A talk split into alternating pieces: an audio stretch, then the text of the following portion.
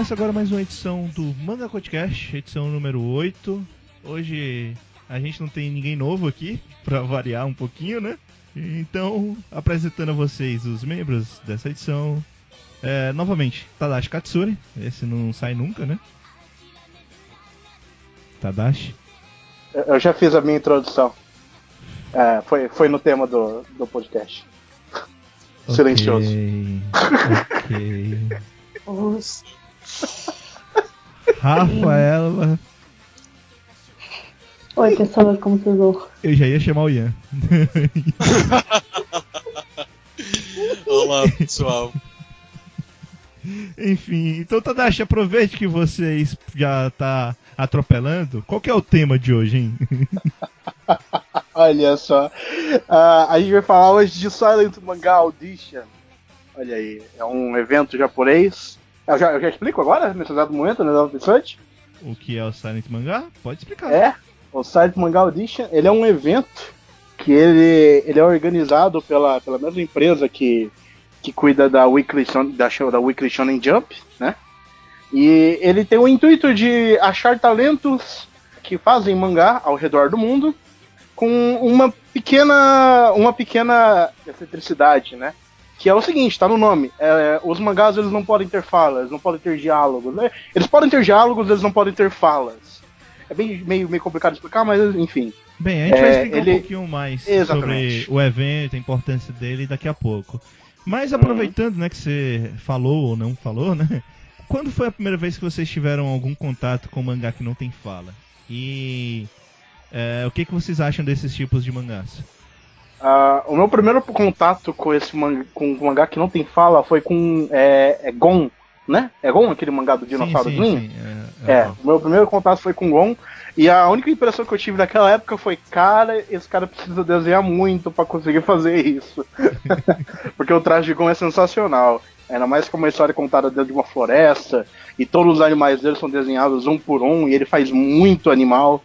É, é, para mim é, é excelência em traço, né? Porque você tem que transmitir com desenho aquilo que você não transmite com fala. Uhum. E você, Rafa? Então, eu nunca li um mangá que fosse totalmente sem fala. Eu já li capítulos específicos de alguns mangás que são totalmente sem fala. Na- no momento, eu só tô lembrando de One Punch, que tem capítulos sem fala também, que é só batalha praticamente. Entendi. Mas eu tenho a impressão de que já li capítulos muito expressivos em alguns mangás que foram totalmente sem fala, que agora o pior de tudo é que eu não lembro os nomes, ah, eu odeio isso, cara. Que eram muito dramáticos, porque assim, você tem que mostrar a emoção do personagem pelas imagens, que é óbvio, já que você não pode falar nada, né? Então o, o autor ele se esforça muito mais na expressão, no, movimento, na caracterização dos personagens nesse tipo de capítulo, porque o, o autor quer que você entenda as intenções dele, mesmo que ele não precise te dizer o que vai acontecer. E aí, cara, você precisa ter dá muito trabalho fazer isso, cara. Se expressar dá muito trabalho, ainda mais que você não pode falar nada. Uhum. Ian, Acho que é isso. alguma ideia? Acho que na quarta ou quinta série eu tinha aula de arte na escola e a professora fez um. Meio que tinha um conteúdo que ela tinha que dar que era sobre a expressão do artista e expressão de obras. Eu lembro que na época ela trouxe vários quadrinhos, assim, tirinhas mesmo, curtinhas, sem falas, que a gente tinha que desvendar a história ali, só olhando a, caracter- a característica da, da face dos personagens, do cenário, e a gente tinha que saber contar aquela história a partir só das imagens. Eu acho que foi o primeiro contato que eu tive. Depois eu não tive muito contato, assim como a Nath já teve mangás que eu li que alguns capítulos não tinham nenhum tipo de fala, ou que fossem só sem fala, mas realmente não é algo que lembra, que eu, que eu lembro mesmo assim agora. O que me marcou mesmo foi muitos, muitos anos atrás, com essas aulas de arte aí. Já nem lembrava o nome do professor, mas enfim. É, primeiro eu queria dizer que. Caralho, que aula de arte massa. Segundo. Segundo, eu, eu queria dizer que eu também acho que o primeiro contato que eu tive foi com o Gon. Eu não li- cheguei a ler ele completo. É, é até confuso né, falar que eu não li. eu não li as imagens completas dele. Mas é, eu comecei a, a, a, primeiro quadrinho mesmo, acho que pelo menos em mangá, foi o Gon. Teve, cara, é difícil lembrar de cabeça. Tem alguns quadrinhos que eu já li, capítulos em fala, não só mangás. De mangá, One Punch, né, que a Nath falou, eu, tem, tem alguns capítulos recentemente. E o Berserk também tem um a dois capítulos também só, só com desenho. É como vocês falaram, né? Pô, o cara tem que. O cara tem que ser muito bom, né? Para começar, o cara tem que ser muito bom. Tipo, infelizmente o, o, o desenhista de Shingeki no Kyojin não poderia fazer um capítulo assim, porque ia ser complicado. A gente mal entende quando tem fala, né? Imagina sem. Ah, querido, mas durante as lutas, às vezes não tem fala e você fica sem entender do mesmo jeito. Pois é, está dizendo. Não dá pra entender. Os negócios fumaça. não dá pra entender. O Togashi também tem uma maestria tão grande que ele consegue fazer um capítulo que só tem fala, não tem o desenho. o, o, o, Toda, o Togashi é, é um pouco confuso, cara. O Togashi era outro que citar, o Kurumada, alguns autores assim que é, acaba que o roteiro é mais importante do que a arte e é difícil. Mas o que eu acho legal dessa questão do, do quadrinho sem fala é que é, é, a arte sequencial no seu primor, né, cara? É o que a gente falou naquela edição do. O que a gente prefere, a arte ou o roteiro? E algumas pessoas que pegaram a ideia de que prefiram a arte ao roteiro, a gente falou isso, né? Que, cara, tudo bem, o roteiro é importante, mas o que chama atenção e o que é a arte sequencial propriamente dita é a arte, né? Então é, é, muito legal quando a gente vê um, um, um, concurso desse que deve ser. Deve ser difícil pra caralho, né? O cara que. Sendo que é um concurso de certa forma de amadores, entre aspas, né? O cara pega um, uma ideia, cara, você tem aí 15 páginas e agora você tem que contar a história sem poder ninguém falar porra nenhuma. tem algumas pessoas que até utilizam aqueles balãozinhos com, com desenho, né? Tem algumas histórias dessa, inclusive. Mas eu, eu acho muito maneiro. Eu vejo mais isso em animação. Eu vejo bastante animação sem fala, por incrível que pareça. E, cara, eu acho foda. Eu acho do caramba, assim. É, como eu disse, a expressão da arte sequencial no seu primor. Vocês querem falar alguma coisa mais sobre isso? Não, tô tranquilo. acho que você falou tudo. Enfim, é, não é bem esse o tema, mas é importante a gente citar isso porque a gente, como o Tarashi falou, a gente vai falar de mangás que não tem fala. E a gente não faz ideia do que falar de mangás que não tem fala. Mas a gente vai ver aí, vai dar o nosso jeito. Enfim. A gente tá no clima. Vai ser o podcast mais silencioso do Mangá Podcast. A partir de agora, vocês vão ouvir uma hora e 50 minutos de puro silêncio. Cara, isso me lembra um, um, um, músico que um amigo meu que é músico, ele mostrou um, uma sinfonia de um músico que era a Sinfonia do Silêncio. Simplesmente o cara sentava, ficava lá em frente aos músicos, ficava todo mundo parado, e a cada, sei lá, 5 segundos ele mexia na partitura. E não fazia barulho nenhum. é muito louco, cara, muito louco. Simon Garfunkel é, é, é piada perto desses caras. Pois é, cara. Falando de música, a gente tem que lembrar que toda vez que a gente muda de bloco, alguém escolhe uma música. E já que a gente vai agora para nosso bloco inicial, né? Bloco inici... depois da introdução, alguém tem que escolher uma música para ir pro próximo bloco. Eu espero que as pessoas tiver... tenham lembrado disso. Opa! Eu tô vendo dois ali correndo ali, ó. Oi, quê? Oi? Então, meu caro amigo Tadashi Katsura. Mas o Tadashi. Meu caro amigo Tadashi Katsura, qual a música que você escolhe pra mudança de bloco? Eu estava preparado, tipo, 5 minutos atrás, tá ligado? Que eu lembrei, eu falei, putz, de verdade? é, vamos lá. É, para essa edição, eu escolhi uma música que não sai da minha cabeça ultimamente, enquanto eu fico bolando as minhas próprias histórias. Então, pra, como hoje a gente vai falar de muita história boa, né? História que ganhou prêmio, eu acho que foi uma boa, mesmo que foi uma pensada bem rápida, mas foi uma pensada boa. É, eu tô falando da música Hatsunetsu, da Tássica, né? Que, da, da banda Tássica, que fez a segunda ending da segunda season de Haikyuu. E eu acho que é essa música. Então vamos lá. Voltando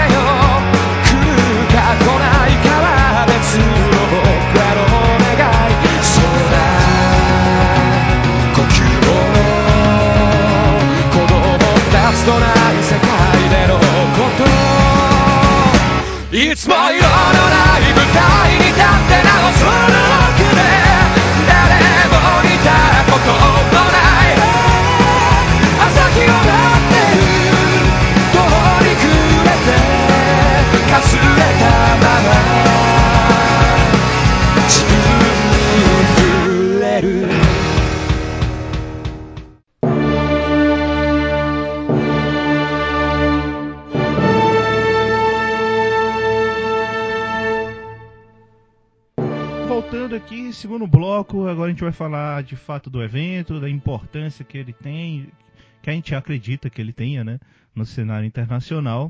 E, bem, como sempre, eu sempre boto outra pessoa na berlinda para começar a falar, porque eu às vezes fico perco as palavras, e principalmente numa edição como essa que a gente vai falar sobre mangás silenciosos. Olha, esse, esse é um título bom, hein? Os trocadilhos. Próximo sobre músicas de animes, a gente já tem o, o meu tema. É, inclusive, eu acho que esse tema já foi sugerido. Animes silenciosos. músicas de animes silenciosos, olha, olha que coisa.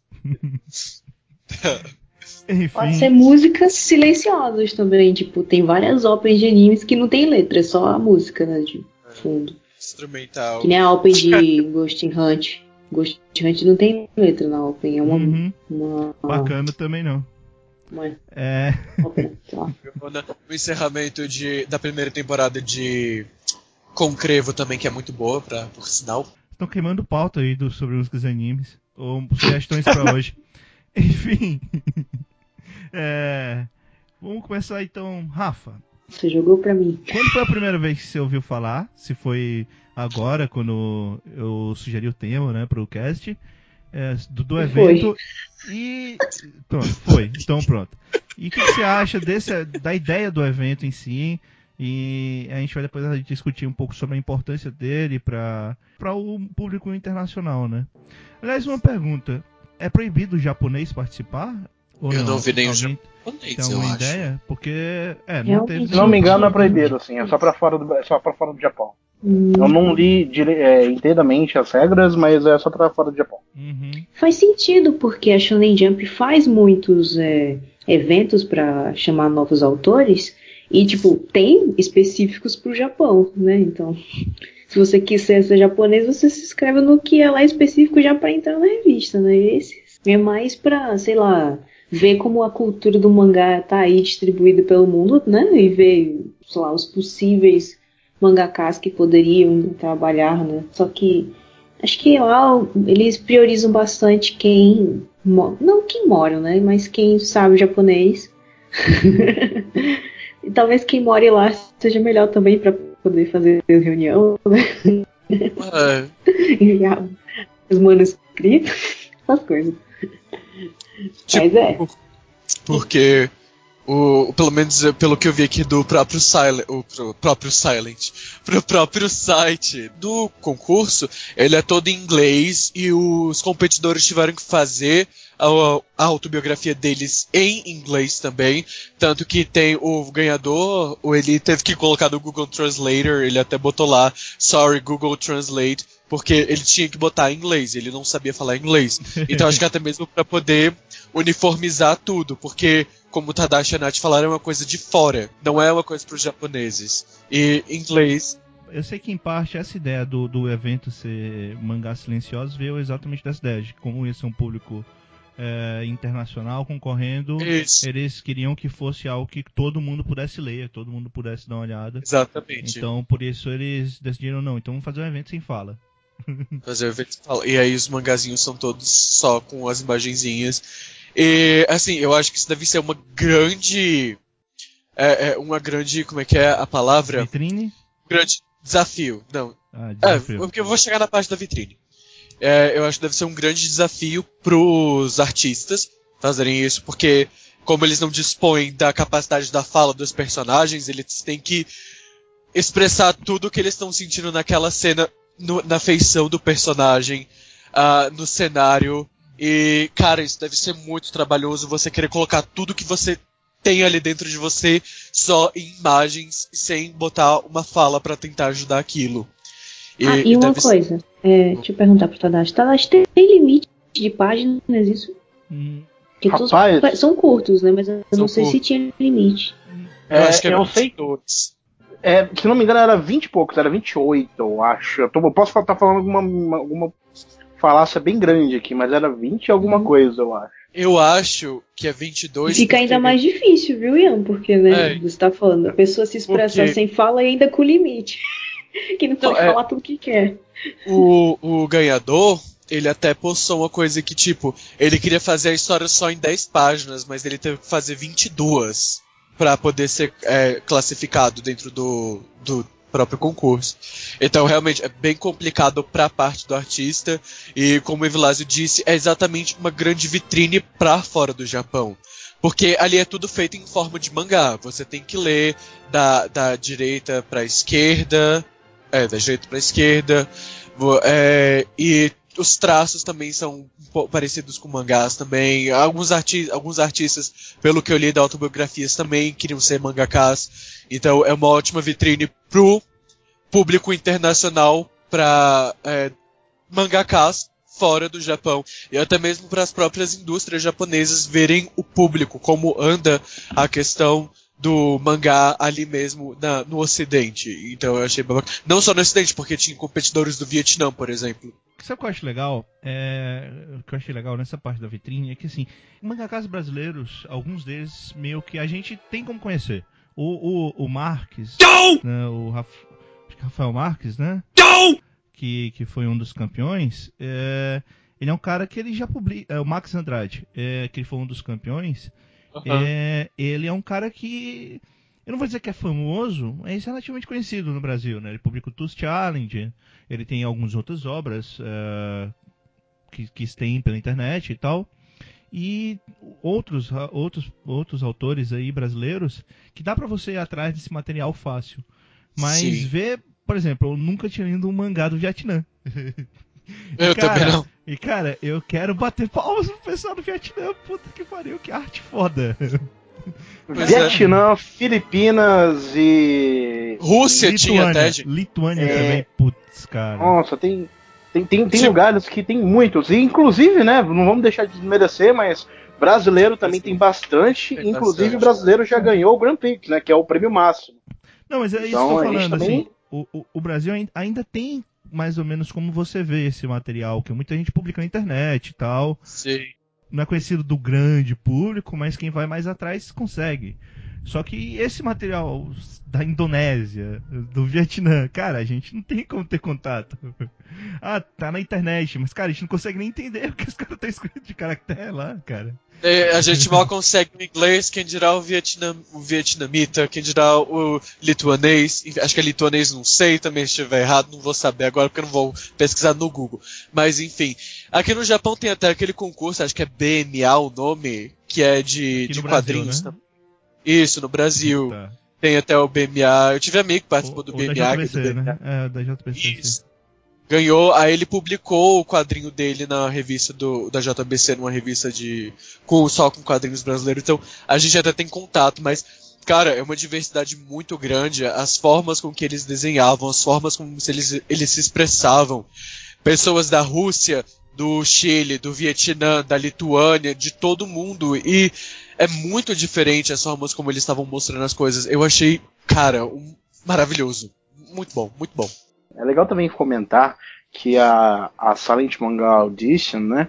é, eles realmente têm a intenção de, de dar base para todo mundo poder, poder participar. Não só o fato de ser silent, né? de, de não ter diálogos, isso ajudar na hora de você espalhar a, a ideia do desenho e facilitar para quem quer desenhar também, que não precisa se preocupar em escrever na língua japonesa ou em alguma língua que eles não dominam, né? Mas além disso, é, se você dá uma passada pelo site deles, é, eles têm um canal no YouTube no qual eles, eles divulgam, uhum. eles divulgam no site também esse canal no YouTube, em que você encontra dois japoneses da indústria japonesa de mangá, é, famosos, eles já têm títulos de, de, que eles já editaram, que eles já revisaram, eles são realmente de dentro da, da indústria, em que eles dão dicas de como você constrói um mangá. E, e esses vídeos, eles estão. É, o pessoal está falando em japonês, mas você consegue abrir legenda para inglês, né?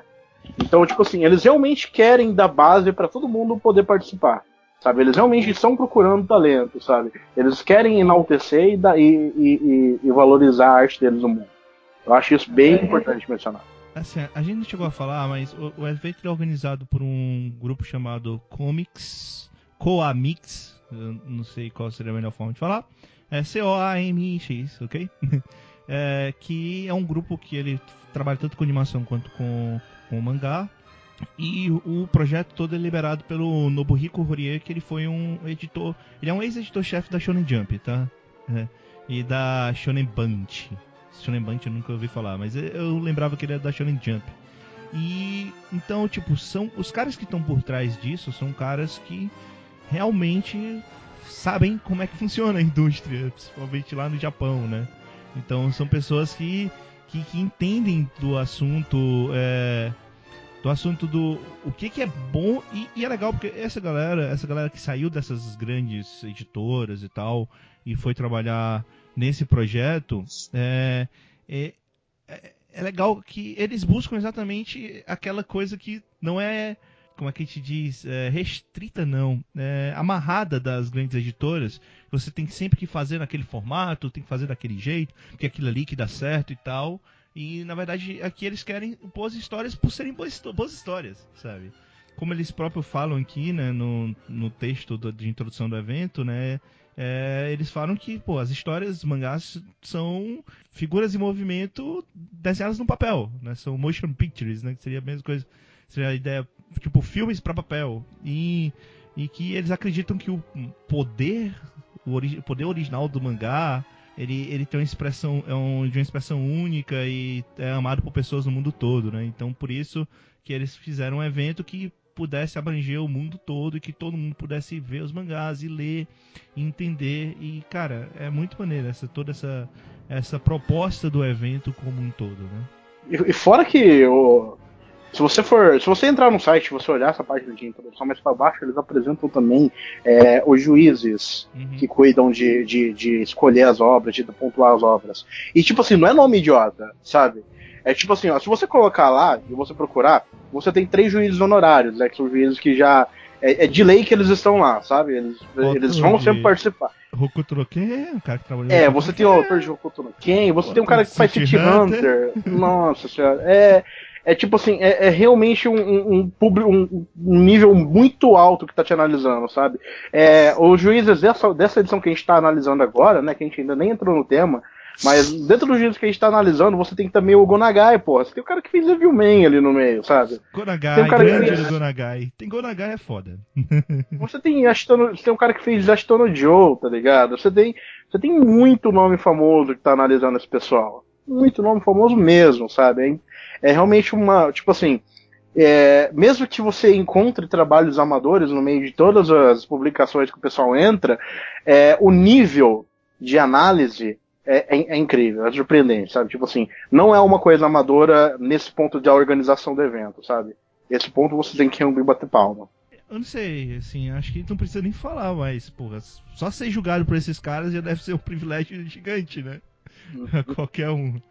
E, cara, os caras ainda dizerem, pô, seu trabalho é bom pra caralho, merece o prêmio. Imagina, imagina a sensação do, do, de um cara do outro lado do mundo tendo o, sei lá, o Gonagai falando que o mangá dele é foda.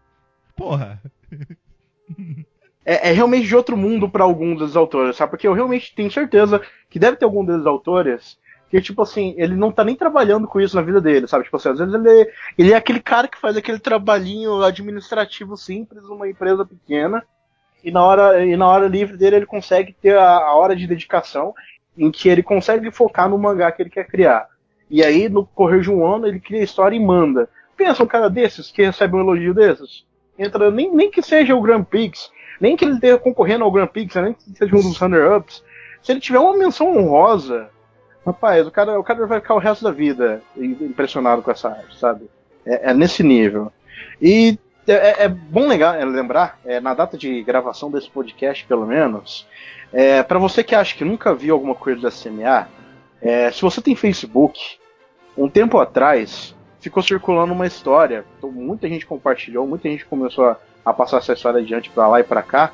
É uma história sem, sem, sem falas é, da morte, que ela vai buscar é, uma mulher que está dando a luz e a morte ela dá mais tempo para a mulher para que ela consiga dar a luz e ainda dar um beijo na filha.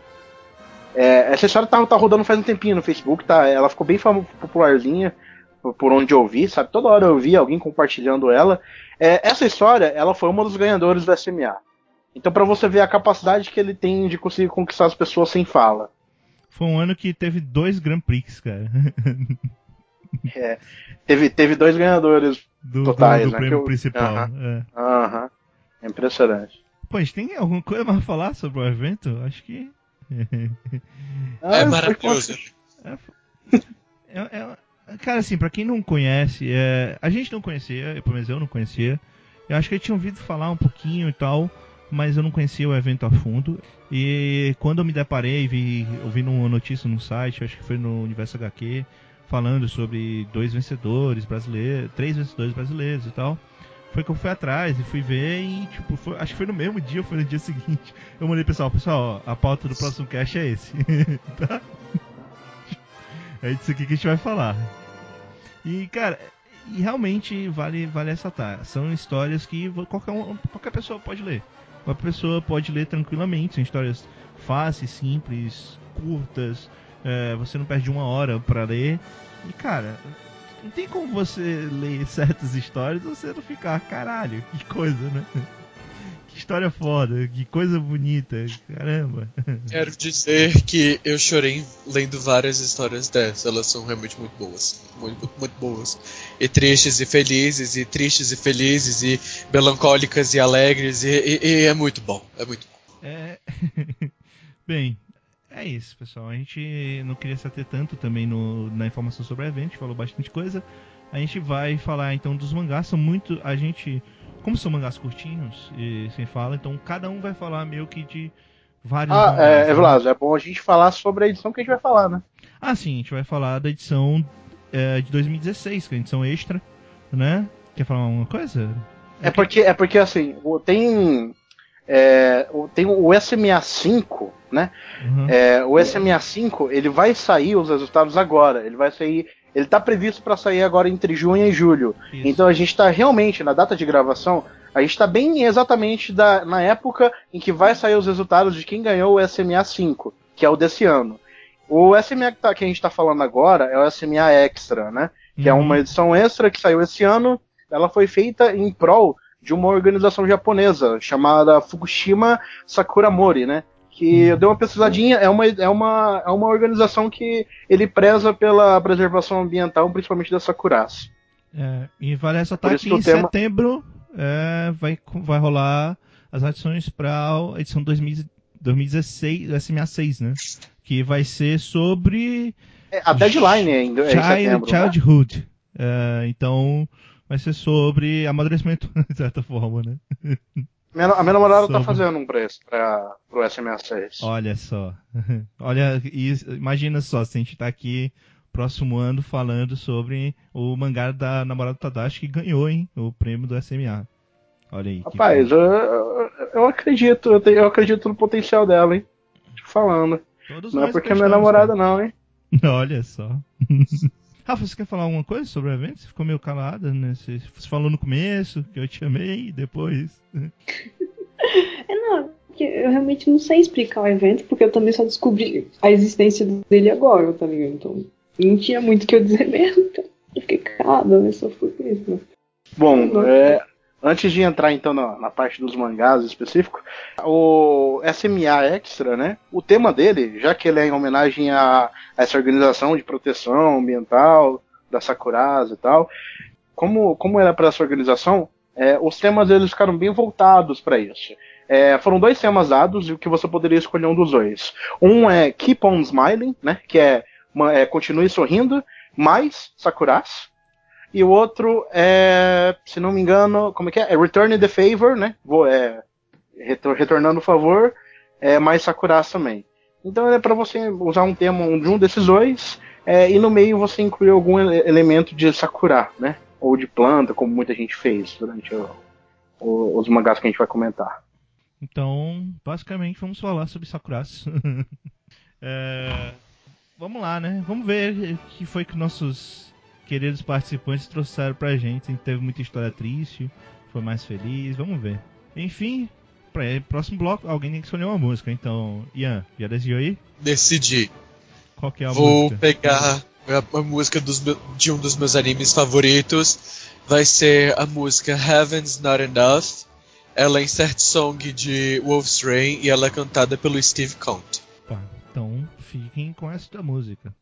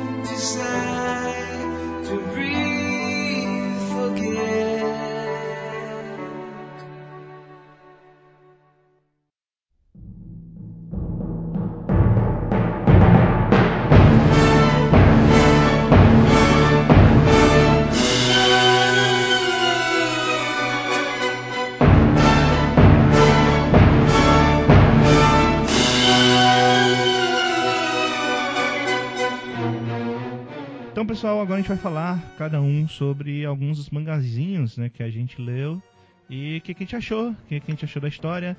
Vai ter al- alguns podem dizer que tem algum spoiler, só que tipo são mangás que não tem fala, né? Então, se você não viu o desenho, não dá pra dizer que é um spoiler, spoiler. Então, pessoal, se vocês curtirem, por favor, vão lá no site, dá pra ver. No, no site tá aberto todos para todos os mangás, vocês podem ver todos os campeões. Ah, e vamos lá, né? Vamos começar então pelo a próxima na vez chamei a Rafa, então vamos começar pelo Ian. Ian, é, vamos de vamos de Do que tem mais pro que tem menos. É, eu ia, é, eu ia falar do, da menção rosa para o Grand Prix, mas tudo bem. De- desculpa, eu, eu estraguei a fala Tá na bonita. mesa. Tá na mesa. Vamos começar pela, pela menção rosa. É, Ok, então.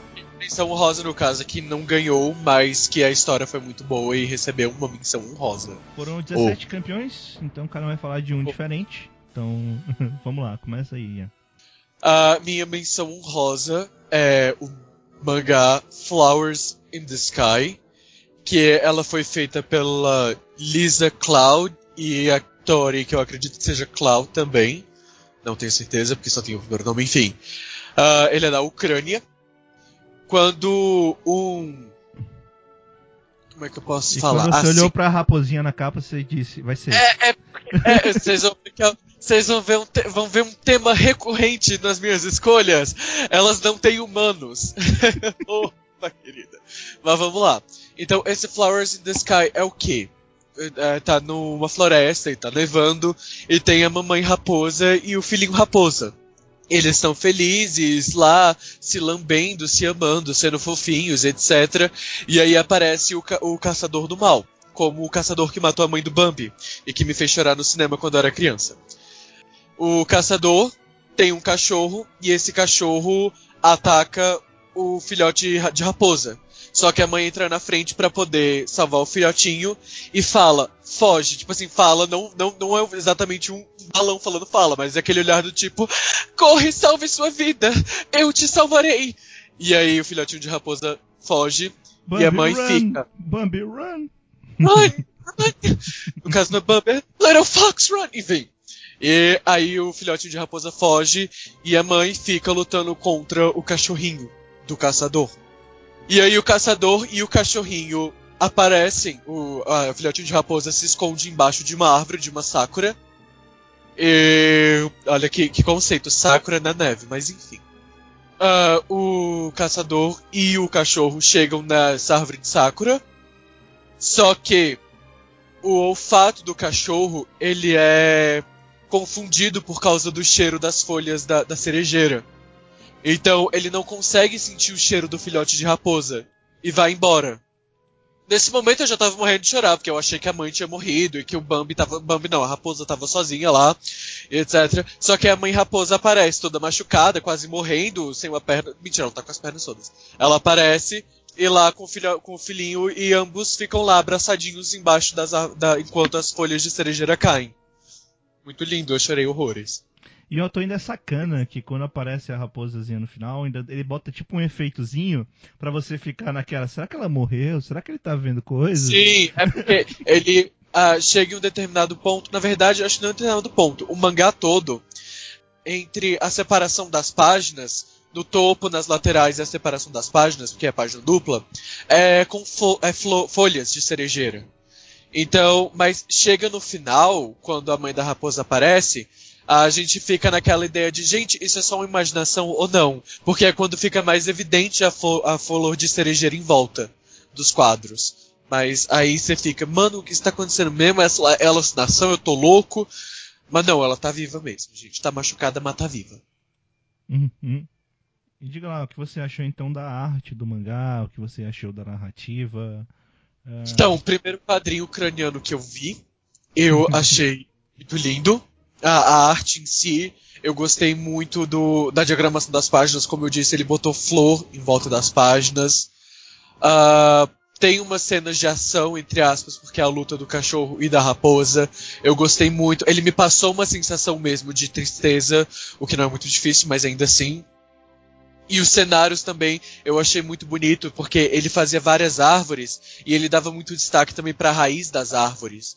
E, ah, sei lá, eu achei muito lindo. Fora que tem vários animaizinhos, etc. E tem o humano do mal, como sempre. Enfim. Eu gostei muito. E a narrativa quanto a narrativa, eu gostei, achei que ela foi muito boa.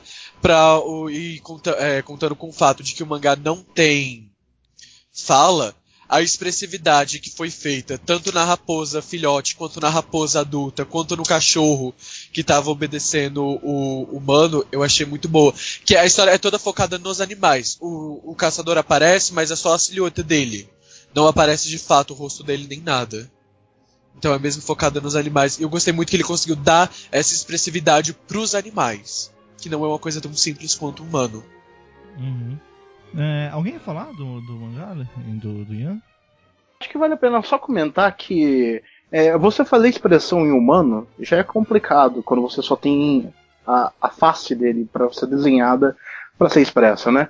Se você tem que fazer isso com um animal, gente, você não tá acostumado. Tipo assim, eu, eu imagino que todo mundo que começa a desenhar, eles começam a desenhar por, por pessoas. Né? Pelo menos o pessoal que começa a desenhar mangá, os caras gostam de algum personagem, começam a copiar.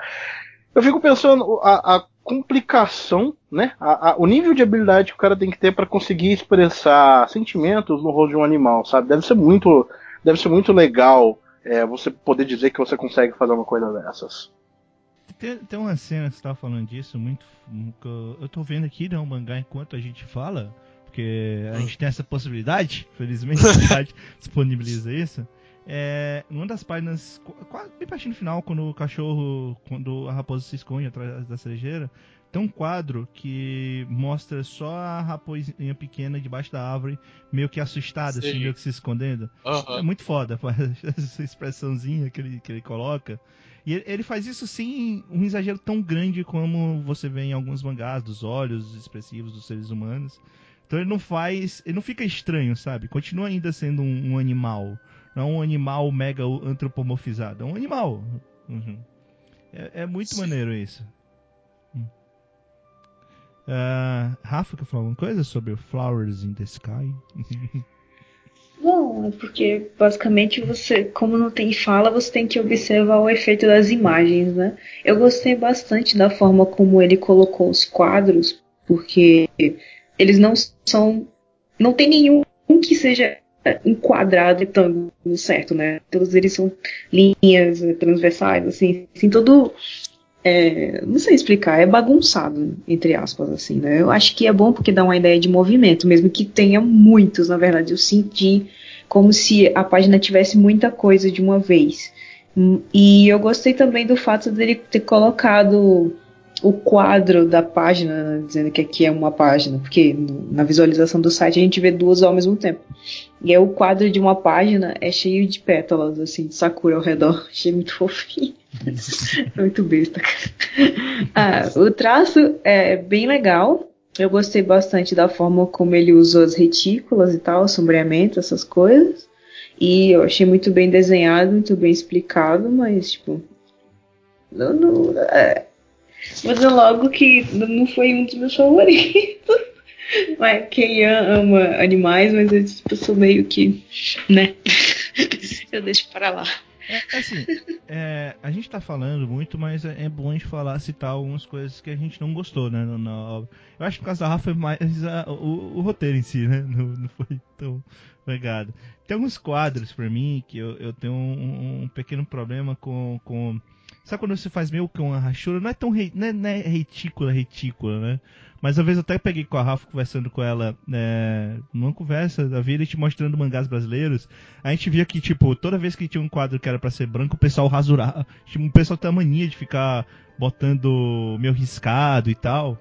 E nesse mangá, se você vê algumas árvores, a, a- é, ele, ele meio que faz isso. Tem uma cena que, que é uma cena bem bonita, que é só a raposa, que é quando a raposinha vê a árvore de cerejeira, que tipo, tá bonito pra caramba a ideia da árvore, o gramado, a raposa. Só que tipo, tem umas coisas de fundo, uns quadrados de fundo que fica meio estranho, a lua tá meio assim. Então assim, não é perfeito. É muito bonito, mas dá pra notar que tem algumas coisas que você olha assim, tipo, hum, isso aqui eu acho que iam reclamar. Não sei. Não sei, o que, que vocês acham? Tem alguma coisa assim que vocês iriam contra? Como a gente não tem as falas, né? Uhum. Porque tem muito mangá que, que eles meio que conseguem distrair a gente da, da, da arte ou das falhas da arte, porque a história tá muito interessante. Você começa a ler as falas dos personagens, começa a ficar intrigado com por onde aquela história vai, e você meio que usa as imagens, né? Pelo menos isso acontece bastante comigo, que eu me ligo muito mais no enredo do que numa arte. É, quando, quando eu começo a ficar muito envolvido com a história que o cara tá contando, que tá sendo dito, é, a arte ela começa a servir muito pra, só para ilustrar para mim Uhum. sabe? Eu, come, eu começo a ter muitos defeitos, né? Eu acho que isso é um defeito porque eu não aproveito 100% do mangá. Até por isso que eu acabo lendo o mangá muito rápido. É, mas enfim, é, como o mangá da Silent ele não tem falas, é, você consegue prestar atenção em todas as minúcias do desenhista. Você consegue prestar atenção no modo que ele faz o enquadramento, se ele usa quadros abertos ou fechados, se ele usa quadros só quadriculares, se ele usa quadros é, em formas geo- geométricas diferentes, se ele brinca com tonalidades diferentes. Você começa a notar muita coisa dessas, né? Se a gente for parar para comentar sobre isso, a gente consegue comentar bastante sobre cada um deles. Então, eu prefiro não me ater a comentar sobre todos eles, mas eu, eu eu vou comentar só que eu fiquei um pouquinho é, eu fiquei um pouquinho travado por causa das flores em volta, Uhum. sabe? Eu, eu me senti meio denso demais naquele, naquele ambiente, sabe? É a única coisa que eu, que eu prefiro comentar agora, embora talvez haja mais coisas a serem comentadas. Eu tive problema só com essas flores de volta, depois que o Ian foi falando e tal, eu fui olhando o mangá de volta, é que assim, ele, ele coloca sempre nas bordas essas flores e eu acho, é bem legal, o efeito é bonito e tal, mas a impressão que eu tinha que, que faltou talvez um expertise do autor, não sei, é porque não dá pra perceber que no final ele bota mais flores do que no começo. E acho que essa é uma coisa legal, já que eles estão indo em direção a Sakura, e, tipo, nos primeiros quadros tá mais limpo, e no final que tem mais flores. Mas eu, eu não sei, aí era opinião a mais, né? Não é, não posso dizer o erro. Agora tem algumas coisas que eu tenho que eu queria citar só. Tem um quadro do, do cachorro também farejando a, a, a- as flores. Isso é falando positivamente. Que tem, tipo, uma coisa que eu nunca vi, eu ouvi muito poucos autores botando em desenhos de animal, que é quando o cachorro bota a pata na água e ele bota meio que transparente assim pra mostrar o detalhe do coisa. Eu achei muito maneiro isso, cara. Mas enfim, é... isso é na página 12, tá? Pra quem quiser procurar. Eu vi ela aqui, eu lembro dessa. Mas enfim, esse foi o Flowers in the Sky. É legal que é o. É o, é o como é? Flores. Flor- Qual seria a melhor tradução? Flores no céu? Flores. Flores É, no céu flores no mesmo? céu. É, Flores flores no É céu. porque eu sei dizer que o autor é o Tori, né? Que seria o pássaro. Flores no céu pelo pássaro. Só isso que eu queria dizer. Uma piadinha ruim, mas eu queria só ver que eu olhei o nome. eu, Ah, é o Tori. ó. Enfim. É, quem quer ser o próximo? Ninguém quer ser o próximo, então vai ser eu, tá? Desculpa. Tá. Já que ninguém fala. Então, meu mangá. Ah, eu estava mutado, olha só. olha só.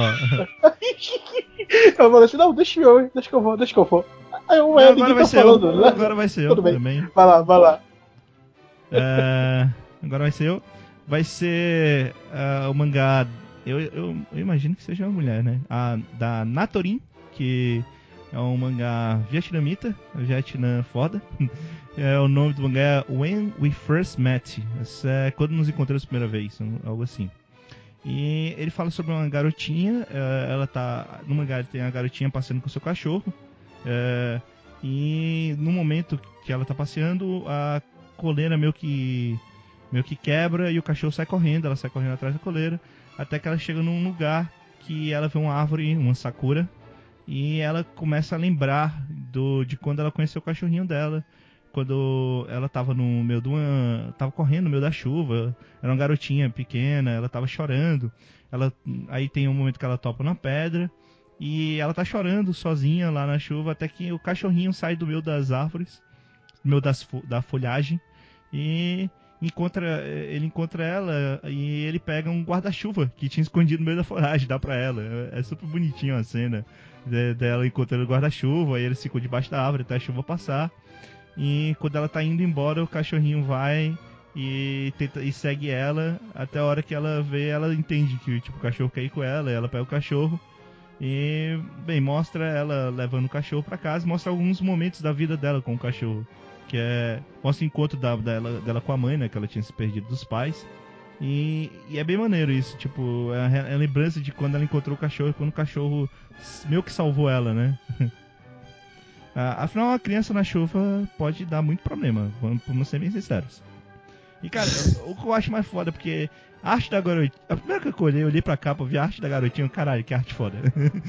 eu achei muito bonitinho, cara, a arte da personagem. É, é tipo, é o tipo de personagem que o Carliro ia adorar. é muito bonitinho, a, a- a garotinha é muito bonitinha, o cachorro é muito, é muito maneiro, o desenho, o- o- os detalhes que ela bota na pelagem no cachorro. E é, o cenário é bonito, acho que todos têm que ter um cenário mais forte. E, mas eu achei muito maneiro o, o personagem, as personagens, né? O cachorro e a, e a garota. Eu acho bem legal. E, e ele passa é, bem simples, de forma bem simples, é o que, que aconteceu, o que, que eles estão querendo conversar, o que, que o cachorro está tentando transmitir para ela. É muito maneiro, porque ao mesmo tempo que a gente não tem falas pra compreender, ela também não tem. O cachorro não tem como falar com ela, né? Então também tem um negócio de ela ter que compreender o cachorro que não fala. E isso eu acho, eu achei bem legal, cara. E a cena do reencontro, da, da garotinha chorando e abraçando a mãe também é, é. Tipo, eu não chorei, mas se eu tivesse que chorar seria nesse momento. e o que, que vocês acharam aí do When We First Met? Eu chorei. eu já eu chorei. Eu, eu sou muito fácil pra chorar. E ainda mais quando tem animalzinho envolvido. E esse foi um dos que eu pensei em escolher pra menção honrosa, mas eu optei pela raposinha mesmo. Mas é, é, eu achei muito lindo tudo que eles fizeram exatamente. A gente vai lá do, tudo que eu concordo com tudo que o Evilásio falou. A, a questão do esmero com o cenário, transmitir as emoções pela face do cachorrinho e da menina, a como tinha que acontecer aquela comunicação, do mesmo jeito que teve a comunicação, não tem uma comunicação entre o mangá e a gente, não era, é, também não tinha uma comunicação falada entre o cachorro e a menina, então tudo por meio de gestos. E foi muito lindinho a forma como eles se conheceram. É bem tocante essa história, eu gostei bastante. É, eu, vou, eu, vou, eu vou falar só de, um, de, uma, de uma coisa que eu notei nesse mangá. É, eu, vou, eu, vou, eu vou parecer chato porque vai ser a segunda vez seguida que eu vou falar mal de algum mangá, de alguma coisa. À vontade. Mas é, eu, eu vou citar bastante a minha namorada durante esse podcast, mas é com razão, tá? É, nos estudos dela, que ela faz, faz sobre como desenhar mangá, Cara, é, não ela descobriu. Da personagem, não, né? Não, não, não. não. Tá. Ela descobriu é, que os mangás eles são bons, eles são aconselháveis de serem desenhados é, de duas em duas folhas. É, então quando você vai desenhar, você não desenha uma folha e depois você desenha outra. É bom você desenhar as duas folhas em conjunto é, para você ter uma noção da composição completa da obra, porque o mangá você abre e você vê duas folhas. É, no correr desse mangá, se você notar a diagramação da parte dos flashbacks, você nota que você tem uma quebra meio você, você tem uma certa quebra entre uma folha e a, e a outra. Isso se dá, talvez porque a, a desenhista ela não fez essa disposição na hora que ela estava fazendo o desenho, sabe? Então, tipo assim, se você. É, é, incomoda um pouco o olhar, pelo menos para mim, é, você olhar para uma página e olhar para outra, você olhar uma divisão em que não tem praticamente nada entre uma e outra ali, sabe? Para mim, as bordas do flashback tinham que estar tá, é, nas beiradas da página também, e não só em algumas delas. É, mas vamos lá, ponto positivo. A garota e o cachorro são muito fofos. Pula, pula, pelo amor de Deus. Vocês falaram do Carlírio e eu concordo plenamente. Rafa, e você? Que também não escolheu esse mangá. Eu ia escolher, só que eu fui a última a escolher os mangás, então você já tinha escolhido. Fazer o quê? Tá ligado? Assim, eu só li as menções honrosas hoje, né? Os outros eu já tinha escolhido. Consideravelmente, vocês escolheram os que eu ia escolher também em outras é, colocações. Aí eu tive que. Eu, ainda bem que eu tinha duas, três opções em cada um dos, dos outros pra poder escolher, porque é foda. Mas, né? Esse era. Eu li hoje e, e, tipo, nossa, achei a coisa mais fofa do mundo. Eu queria escolher, e lá já escolheu a coisa linda. nada se pode fazer, na verdade. Porque eu achei o traço muito fofinho. Eu achei que a história foi bem dinâmica, foi simples, foi fofa, funcionou, é, representou o tema. Não, não representou o tema, né? É menção honrosa porque eles fizeram alguma coisa, ou porque os outros foram melhores, o que na verdade não, não é verdade, porque eu acho que tem muito mangá ali que, na menção honrosa que poderia estar no pódio, ou Sim. é porque fizeram alguma coisa errada. Provavelmente foi porque ele não seguiu nenhum dos dois temas, né? Que era fazer sorrir e o outro era qual, Tadashi? Você faz sorrir ou devolver o favor. E tinha que ter a Sakura. Ah, não, mas então esse se inclui em devolver o favor, né? Não, ele De certa forma. também devolveu o favor, né? Não. Só relembrar. É, Ah, não sei. Não, não e, sei e- dizer. e talvez a questão da representação da Sakura também não tenha sido muito boa. Né, Uhum. Pode ser também. Não sei, não, não sou, não sou da banca jogadora, então não posso falar nada. É porque pra mim, assim, nos mangás que ganharam prêmio, a Sakura precisa ser um foco principal da história. Ela É, precisa que estar na ideia da coisa. história. Então, Isso. tipo, os quatro, o, o, o principal e os quatro logo depois do, do Grand Prix e o Grand Prix, todos eles a Sakura, ela é como se fosse um Um personagem. personagem é, E a Isso. maioria tem dos uma, outros... tem uma carga muito importante. Essa, essa é uma Isso, parada, exatamente. O- Esse mangá não tem, ele é mais como cenário mesmo. Exatamente. A maioria dos mangás que não ganharam prêmio, a Sakura é cenário. Ela só É. aparece porque tinha que aparecer, né? Não necessariamente ela é importante pra história. É porque são três. aí- Tem, é, eu- pelo que eu entendi, tem os temas do Retorne o Favor e Keep on Smiling, que aí é opcional, você escolhe um dos dois. Só que a Sakura tem que ser um tema forte e obrigatório em cada uma das histórias. Então, aí talvez peque nos outros. Por exemplo, na, na que eu tinha falado antes, que era a da raposinha. A Sakura era uma parte importante, mas realmente eu não vi a questão do tema do Keep on Smiling ou o Return the Favor, né? O Devolva o Favor. Só a Sakura, então tinha que ter pelo menos um dos dois. Por isso que talvez não tenha sido classificado pra nada, tenha ficado em menção honrosa. É, e- Mas aí também é só, na é só especulação. é- é- esse aqui tem, tem. Que a Sakura aqui ela é co- introduzida mesmo como um elemento de meio de trama, né? Tipo, a garota olha pra Aham. Sakura, aí lembra que naquele mesmo lugar, na época que a Sakura inclusive nem tinha florescido. ah, que inclusive tem um quadro, o quadro é assim, né? Tem um quadro dela mais velha olhando pra Sakura, aí é cortado no meio e tem um quadro embaixo dela jovem na chuva, com a Sakura sem estar florescida. Aí Sim. começa o flashback. É. Pois é, eu sei que foi um dos que eu mais gostei. É, Ah, com certeza, assim, tipo, ele é muito bem construído. Uma coisa que o, o Tadashi falou realmente, se quando você, como a gente lê com as duas páginas abertas, você vê que não se conecta nada e dá uma, uma pequena agonia visual se você olhar no meio, porque eu tenho toque. É, Então- sim, Se você olhar no meio, tá tudo concentrado aí, ó, sim, sim. que agonia. sim. E as linhas pretas, aí fica pior ainda. sim. É, porque Mas a fora isso. quadro é preta. Mas fora isso, é, tem algumas é, pequenos quadrados que. alguns quadrinhos lá que o, o fundo não é bem detalhado, mas isso não é lá tão importante. E o importante é que os personagens e a parte que eles estão interagindo é bem vista. Então, pra mim, foi um dos melhores realmente, só que, né, missão rosa. Enfim. Ah, enfim, então esse foi o meu mangá na Missão Rosa. Vamos agora ao mangá na Missão Rosa do Tadashi. Olha só. É, bom, gente. Deixa eu abrir aqui para eu ter ele em mãos. Aqui. É, o, o mangá que eu escolhi pra, da menção rosa foi o Mary Mary Petals do Power J da Filipinas, olha só.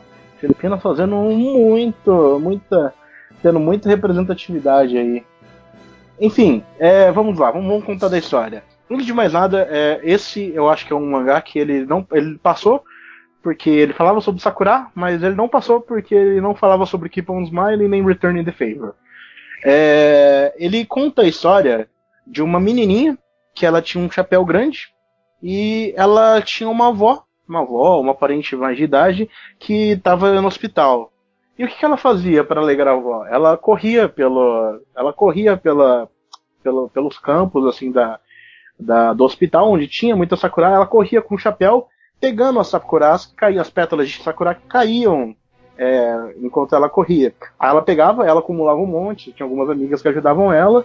Ela pegava essa, essas pétalas todas que ela conseguia guardar, ela ia até o quarto da avó e, para alegrar a avó, né? Ela jogava para cima e as duas ficaram naquele momento. É, um, é um, uma parte bem desenhada, sabe? A felicidade dela jogando a Sakura para cima. A Sakura tem uma representatividade muito grande no Japão, né? Essa imagem dela. E você vê que ela faz isso durante um bom tempo, enquanto a situação da avó começa a piorar, até que ao final da história é, a avó tá encamada, ela já tá em algum estado, um estado mais crítico e ela corre para fora para pegar Sakuras para tentar alegrar a avó. E acabou a época de, florescer, de da, da Sakura florescerem. E, e, assim, é, é triste, sabe? eu chorei com os mangá, mas eu chorei com uma coisa ruim, assim, sabe? É, eu acho que o, o fato de, dele não terminar com nenhuma do, das duas, né? das duas temáticas foi o que fez ele ficar só em menção honrosa. Mas eu achei muita coisa desse mangá muito mais profissional que algumas coisinhas que estão acima dele. É, pelo menos em questão de, de parte técnica de desenho, né? Mas e aí, gente? O que, que vocês têm a dizer sobre esse mangá? Nesse eu não chorei. Porque tem só um ano. Olha, cara. Eu fiquei em dúvida no final. É, Se acabou ou não acabou, tipo, não sei. É. Não, eu- não, eu entendi que, tipo, é, a- é uma metáfora pro fato, da, o fato das árvores terem não terem dado- tido mais flores. É metáfora também É. pra o lance da avó dela ter, ter falecido. Aí no passado Aham. mostra por, aí a última página é pra mostrar o porquê que ela fazia esse lance, que tipo ela fazia isso com a, com a avó dela quando era mais nova. Pelo, pelo que deu a entender foi isso, né? Cara, eu, eu achei, como você falou, tipo, essa questão dos quadros e tal, cara, muito foda, muito foda mesmo. Agora eu admito que a, a, a arte da personagem ela é legal, mas não é tipo nada que me não ficou impressionante pra mim, sabe? Eu, é, eu achei bem maneiro, mas é, tem detalhes do cabelo da personagem e tal que eu, eu, eu, eu não gostei muito. Mas é, é, é bem legal, cara. E, e essa parte dos quadros, do jeito como ele compõe a cena, é maneiríssimo. Eu achei maneiríssimo. Mas, Velas, eu acho que o final é ambíguo, né? Você pode considerar que aquilo é o passado, como você pode considerar que aquilo é o futuro, depois que a avó, que deve ter É, passado ter por uma também. cirurgia, melhora. É, Tá pode ser. entendendo? Pode ser, mas aí, Aí eu acho, acho estranho, decide. porque aí é uma quebra muito grande, né? Do. ô, e aí? Sabe? Fica uma quebra muito grande. Tem nada que dá a entender que deu certo, ao mesmo tempo que não fica claro que deu errado. É complicado isso. Eu acho. Pelo menos pelo que eu entendi, foi exatamente o que o Evilásio falou. As Sakuras morreram é, do mesmo jeito que a avó dela, porque. Opa, bati no microfone aqui. Tem um quadro que é tipo só a mão da avó dela caída. Né? Normalmente quando você assiste um filme ou alguma coisa assim, a quando a mão da pessoa cai no chão, porque a pessoa morreu. Mas por outro lado, ela tá caída segurando uma Sakura. Como se fosse tipo uma esperança. É, é, não, mas é tipo, é, é, é, não sei, realmente. Foi uma coisa tipo, ah, eu estou indo para os céus junto com essa pétala de cerejeira para poder lembrar de você no além. Ou ela que vai me dar forças para continuar vivendo. Eu, eu achei mais que enfim. Tadashi, você que escolheu, você, é, o que você acha? Ele tá aqui. Eu acho. Eu voltei. Opa, apaguei isso. Opa, Ainda bem que o Vilásio corta. Ai, mas tá, é, o que, que eu achei? É, eu achei que, sinceramente, que a história simplesmente conta a, a morte da, da, da avó com a parábola. E a última cena foi só uma lembrança. É, então, foi Essa- mais ou menos essa- o que eu essa colocar. É, é, foi, foi, foi o que eu pensei, assim. É, eu acho que a- as cenas que eu mais gostei desse mangá foi principalmente a cena em que ela vai pra fora, né? Aquele primeiro quadro em que ela tá pra fora e as árvores estão todas mortas. E o final da página com o seguinte, que você tem as sakuras caindo e o quadro em branco, sabe? É um trabalhinho bem interessante de construção de quadros. Eu acho bem, bem divertido isso. É, eu, eu- como eu falei, eu achei a construção de quadros muito boa. Eu talvez não tenha gostado tanto, tanto assim da arte, da- do- do- do- dos personagens e tal. Mas a, a composição de quadros é incrível desse- dessa obra. Tem, tem um quadro que é página dupla que eu acho muito foda, cara. Que é. Bem, que é logo antes desse quadro aí que você tá falando. Uhum. É, mas é isso, cara. Eu, É eu, isso. eu achei foda a composição, mas admito que a arte não foi. Dos personagens, né? Do cenário até que eu achei muito, muito boa. Mas o do, do- dos personagens não foi também nada que. Eu não sei, eu, eu gostei mais da fofurinha que foi o, o mangá anterior. Talvez tenha sido isso. É, é. Eu É, compreendo, né? eu compreendo. Mas assim, ainda é uma obra muito maneira. Bem, bem, bem legal. E. É, eu achei melhor que muita outra, muitas obras também. Enfim. Vamos lá pro, pro Danate, pra gente terminar essa parte de menções honrosas. Bom, então, o que, eu, o que eu escolhi foi Sakura no Mori no Mankai no E, que é da Indonésia esse.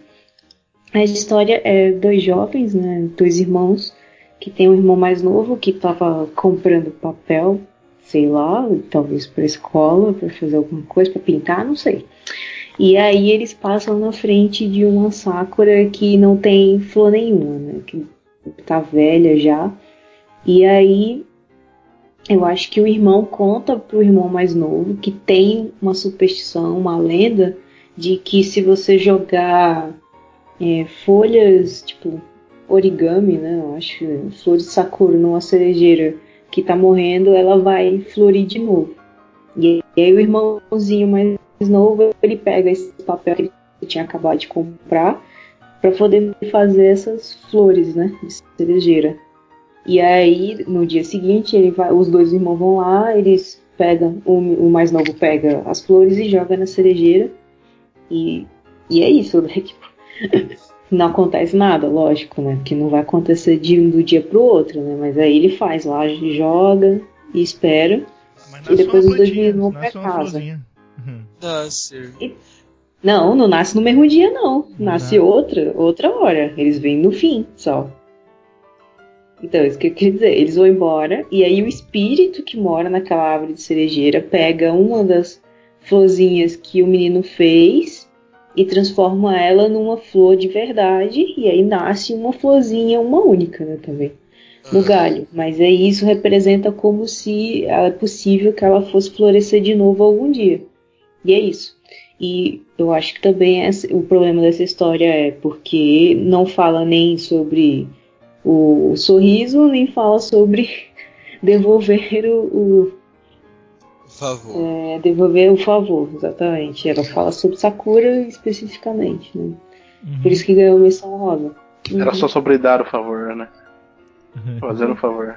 Pelo que eu entendi, essa história ela foi dedicada para as crianças que sofreram com é, o coisa em Fukushima. Aí eu acho que foi mais uma mensagem para eles do que para pro, pro, pro festival em si. Mas eu também já não posso falar o que, que a autora quis ou não quis fazer. Uhum. Mas enfim, é, também é uma história muito bonita, essa que a Nath falou.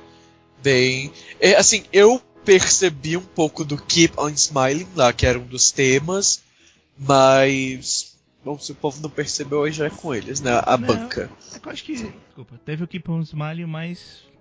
Questão do espírito Subjetivo. da árvore, né? Foi muito subjetivo. É tipo, é, é uma pitada de esperança. É uma pitadinha de esperança, pois é. Se você sonhar, pode acontecer, Mas isso, etc. eu não sei, eu, eu acho que esse pode ter sido por, por questões técnicas, porque assim, sinceramente eu, eu, eu achei ele bem legal, mas eu não achei, tipo, das artes em geral, foi um dos que eu achei mais fraquinho. É. Teve uns quadros que eu achei muito bonitos, mas assim, a arte em si é, não é tão, posso dizer, expressiva, talvez. Coisa bem coisa que ele, simples. que ele faz na árvore pra tentar mostrar que ela tá meio que morta, é meio estranho, sabe? Dá um caráter meio. É, que é a arte. meio- É, que, que é? Quando eu vi a primeira vez, eu achei que o menino tava comprando papel pra colar na árvore, que eu achei que ela era papel colado na árvore. É, eu achei meio estranho assim, sabe? Eu achei meio Assim, simples também. um Cara, pouquinho, é, é o estilo de sombreamento do autor, porque, por exemplo, a roupa Aham. do menino Aham. também É é assim tá Aham. ligado? É só pra dizer que a roupa dele é não sei, não incide luz, né? E Entendi. aí é meio estranho. É, É, é- eu, eu- eu não digo. Na árvore não faz muito sentido esse negócio por causa da forma onde, onde tá aparecendo ser só o sombreamento. é. Sobre, As- sobre, sobre os personagens, eu, eu. Pelo menos a impressão que eu tive foi que eu acho que o autor tem muita influência de. Da, do Gekiga, né? Da, da Aham, era do, do sim, movimento sim, do sim. Gekiga, sabe? Sim. Aquela arte um pouquinho mais adulta, uns traços um pouquinho mais próximos da anatomia humana real, A sabe? primeira, a Sim, eu primeira cena me percebi lembrou isso. muito Rotaro no Haka, vou te falar. Tá? Sim, É, sim, sim, sim. pois Eu, é. eu achei que. eu- tanto que eu achei que eu ia sofrer assistindo, lendo isso, mas enfim. É, assim, eu, a questão da, do um pouco mais anatomia mais humana, eu percebi muito mais quando ele desenhou o espírito da árvore. Pra mim, foi o que destoou mais da arte que ele tinha feito até agora e pro final. Eu achei que foi muito. Eu achei que foi bem diferente a questão de como ele fez o espírito da árvore para como ele fez o resto dos personagens, como ele montou todo o cenário. Mas também isso pode ser coisa da minha cabeça, mas enfim. Sei lá, me incomodou a forma como ele fez o espírito da floresta, o, o jeito que ele desenhou, no caso. Eu, eu gostei, mas foi meio confuso, eu acho. Ah, eu, eu não sei se não foi por, se, se ele ficou com menção rosa por causa que ele não chegou no tema ou se foi realmente porque acharam que os quadros- trabalhos eram melhores. Porque eu particularmente achei os outros trabalhos melhores. Hum. Mas enfim, ah, Sakura no Moi no. Mankai no Ue. Ah, é, é legal que ele é o único título em japonês, né, do que a gente falou. Eu acho que foi. é, é, o, é o mangá lá da E é Indonésia. da Indonésia, hein? Da A Pradipta. Pradipta. É. A gente não sabe se é homem ou se é mulher. Mas enfim, vamos seguir, né? Porque ainda tem coisa pra falar. Vamos agora para os prêmios de excelência, né? Que foram seis Isso. campeões. É, vamos, vamos seguir a- o mesmo roteiro, então. É, Ian, vai lá. O mangá que eu escolhi, ele se chama Give, É óbvio. é feita por Give, Give, Give, Dar, é feita por Futi Ube, é da Indonésia também. Eu não vou saber se é um homem ou uma mulher, deixa eu ver se tem na biografia. Não, não na biografia se era homem ou mulher. pássaro com muita coragem. É. E aí, de novo, né? O, o, o que que o, o que o tema recorrente das minhas escolhas? Animalzinho. Então, vamos para a história de Give. Give vai começar com um passarinho. Ele tá na árvorezinha dele, feliz da vida. Então, é, e ele ama aquela árvore. Ele é atacado pela, por um pássaro. E ele vai para essa árvore e essa árvore protege o pássaro. Então ele meio que. Ah, eu amo essa árvore agora. Essa árvore é a minha amiga. E mostra, eu acho muito lindo que teve um quadro que ele fez que é verão, ou, é, verão, outono, inverno e primavera. Tipo, é uma separaçãozinha para cada parte. Em cada parte da árvore tava em uma dessas das estações. Uma parte da árvore tava com as, as folhas florescidas, que a gente tava no verão já. Aí tem os fogos de artifício em volta. Aí a outra as folhas estão caindo, outro pedacinho da árvore as folhas estão caindo, que é o outono. Aí outra parte da árvore tem a neve. E a outra elas estão nascendo, que é a primavera. E mostra a vida desse passarinho ao lado dessa árvore, como ele ama essa árvore, como ele tá sempre com essa árvore. Ele monta um boneco de neve embaixo da árvore. Quando um cachorro vai tentar fazer xixi na árvore, o passarinho espanta o cachorro. E mostrou, mostra bem o laço que os dois têm. É, o passarinho e a árvore, ah, o morador e o local onde ele mora, a casa dele. Que todo mundo dá importância pro seu lar. Eu acho que foi isso que o, a- o autor ou a autora quis retratar. Até que um dia chegam as grandes corporações, industrialização, e um trator quer vir derrubar a árvore. Ele já tinha derrubado as árvores ao redor, e ele estava chegando já na árvore do passarinho.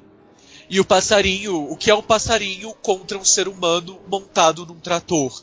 É uma coisa miúda, mas ele não se intimida pela diferença e ele vai e tenta e vai com garra, foco, força, fé, sangue, tudo que ele tem lutar contra esse trator, contra esse humano. Ele apanha, ele se machuca, mas ele não desiste. E aí o, o, o moço que tá dirigindo o trator, ele vê a perseverança do passarinho que ele até se assusta e ele simplesmente decide ir embora e deixa o passarinho lá com a árvore que ele tanto ama. E a árvore, para devolver o favor que o passarinho deu para ele de proteger, ele meio que cura as feridas do passarinho com cura entre aspas, né? né? Mas ah, começa a cair as folhas de cerejeira e essas folhas caem em cima dos machucados do passarinho, como se fosse a árvore, é como se fosse aquele beijo de mãe que a mãe dá quando você é criança, ela beija no seu machucado para ele sarar. Foi como se a pétala caindo na- no machucado do passarinho fosse o beijo da mãe.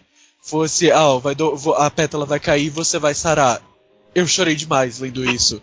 Chegou no final, eu tava acabado, foi uma história muito linda, eu adorei ela. Pessoal, e vale ressaltar, tudo isso são só nove páginas, tá? E sem falas. Sem falas. E aí, o que, que vocês acharam? Eu gostei do sombreamento. Eu gostei. Que é diferente do, do- dos que fizeram até agora, sabe? Parece mais que ele fez colorido e depois colocou escala em cinza do que ele fez, sabe? O retículo. Parece que foi desse jeito que ele fez a ideia. Tá tudo, né? Todas as, todos os backgrounds, tudo bonitinho, nada é só branco, sabe? tudo tem algum tom de cinza diferente. Aí, Vilas, ele colocou aquelas retículas É. malditas de ponto É. no fundo. Ah, ah, tem um problema Deixa que eu vejo só, tipo, no quadro final da árvore, que, tipo, parece colagem a árvore. Por causa. Eu não sei se é porque tá Ah, mal sim. arte finalizado. Eu, eu não sei, mas parece que tá- aquela árvore foi colada, sabe? Tem um fundo lá e, tipo, Uhum. colou em cima. É muita essa impressão que dá da árvore. Aquele que ele fez, recortou e colou em cima. É porque a impressão é de que ela tá muito. Assim, é, é como se fosse 3D, né? Que ela tá pra frente, né? É a impressão que você vê que ela não parece que tá na, na É. página, né? É. E aí, é. E, e é assim. Fazer o quê, né? Eu acho que foi mais pra pra dar um ênfase nela, porque ela, a- a- a- a- o artista, ou a artista, eu não sei, deixar isso bem claro toda vez que eu falar, é, ele falou que uma da, a melhor parte do mangá foi a, o, a Sakura florescendo. Então, eu acho que ela se referia a essa parte que foi pra dar o ênfase mesmo de que ela tava florescendo, que ela era a parte importante ali na história, que ela tinha um destaque. Pelo menos foi essa impressão que eu tive. Ficou meio estranho, ficou, mas. Não, eu, eu achei meio estranho. E também a, passa- a passagem de tempo é legal, só que ela também é meio confusa, né? Porque, tipo, o passarinho, ele, ele não briga só com o trator, ele briga com, com, com o cachorro, ele briga com o boneco de neve. Não, ele monta o boneco ele de monta o neve, boneco de neve árvore, desculpa, ele briga com o cachorro e tal. É, Ele briga, ele briga com, com, com- ele briga com o boneco de neve e monta o cachorro. Caralho, ficou muito. Desculpa aí, pessoal. Ele monta o boneco de neve e briga com o cachorro. Ia ser foda, hein? O pássaro montado no do cachorro. Cachorro. Assim, eu acho bacana dizer que a, o, o, a autora ou o autor deu meio que um tom místico pra árvore, mas ao mesmo tempo mostrando a árvore como ela é, é só uma árvore, mas ela dá aquele entender que tem algo mais, mas é uma coisa bem sutil e bem subjetiva. Eu percebi isso quando o passarinho estava sendo atacado por um pássaro maior e ele se esconde nessa árvore e meio que as, a- as sakuras elas estão brilhando, sabe, como se fosse uma proteção. E esse brilho assusta o outro pássaro e ele vai embora. Uhum. Que aí quando começa o amor entre o passarinho e o pássaro. E acontece a mesma coisa de novo na cena final, quando o passarinho tá machucado da luta contra o trator. E as sakuras elas brilham e estão caindo, e quando ela cai no machucado do passarinho. É, deu por mais que seja só uma árvore, deu um ar meio místico de como se a árvore tivesse mesmo ali devolvendo o favor do passarinho, como se ela tivesse sentimentos e viu tudo que o passarinho passou ali de todos os anos, sempre protegendo e tendo um esmero grande por essa árvore e estava retribuindo o favor, entre aspas. Eu acho que foi a ideia que o autor quis passar. E, e eu, eu gostei muito, eu gosto de coisa mística, etc, enfim. O, o- É, o quadro- o, a cena, a cena final, aqui. né? Fala. Falei, falei. Não, eu falar que o Não, quadro que eu tá. mais gostei foi o quadro do. do- depois que, o- que o cara do trator ele dá um soco no passarinho, que é muito foda, né? É, o pássaro volta com um ar assim de. de. Sabe, sabe o, o tipo, Dá nos legal, olhos. tô, tomou a garota, tá ligado? Só faltou colocar um óculos assim na frente dele. Pois é, sangue nos olhos, o cara dá tipo o quadro do cara tendo medo, né? É muito foda essa, essa imagem. Eu tinha comentado mais cedo sobre o- a, as tonalidades, os pontinhos. É, isso foi porque é tudo arte digital, né, gente? É, esse é um daqueles quadrinhos que não teve a, a sobreposição de nanquim, ele só teve retoque, ou só o quadriculação, só a, o enquadramento digita- digital. Não, ele foi feito completamente digital. É por isso que tem os quadriculadinhos que a Rafa comentou mais cedo. E é por isso que você tem os diferentes tons de cinzas. Porque tudo isso aí é, é tone que você consegue implementar na imagem sem tanta dificuldade. Uhum. Mas você não Ah, acha que a ah. árvore no final parece colagem, não? Rapaz, não, eu, eu ia comentar que o quadro, o, o último quadro eu achei muito bonito. A noção de perspectiva tá muito bonita e eu não senti colagem, não. Eu senti, cara. Eu senti que faltou, tipo, um detalhe melhor na arte final da, da parada. Curti, eu curti. Eu acho que você tá falando do tronco, né? É o tronco. A parte do tronco. Isso. Entendi. Não, mas mesmo assim eu ainda tô. eu ainda tô bem satisfeito. Não, eu, eu olho pra ele só que eu realmente fico pensando nisso. Ai, Ai. Mas, mas é bem foda. Eu, eu gostei pra caramba também. Enfim, vamos pro próximo, né? O próximo sou eu, né? Então, o mangá que eu escolhi foi o outro do Vietnã. do Ji Zung. Ji Zung. É, que o nome do mangá é Stand Up and Fly. Eu vou te falar que a primeira vez que eu li esse mangá eu achei meio confuso, sabe? Porque tem muita coisa. Ele, ele conta uma história relativamente grande, né? É, mas ele vai falar de um. O primeiro quadro você não entende muito bem, mas tem uma garotinha com muletas andando no meio da floresta e que você percebe nos detalhes que é, as pernas delas foram amputadas, né? As duas pernas dela. E ela tá andando no meio desse, desse bosque, é, bosque, floresta, não, sei o que. e ela tá irritada, né? Que, que ela não consegue andar direito tal, com, com as próteses e, e, e tudo mais. Então, a hora que ela vê um sapo, e ela claramente tem medo de sapo, o sapo parece um demônio na, na visão dela, né? É, e ela fica com medo quando o sapo vai pular, e o sapo nem tá pulando na direção dela, de fato, né? Mas, enfim, é, ela se assusta e ela, quando ela tá meio que.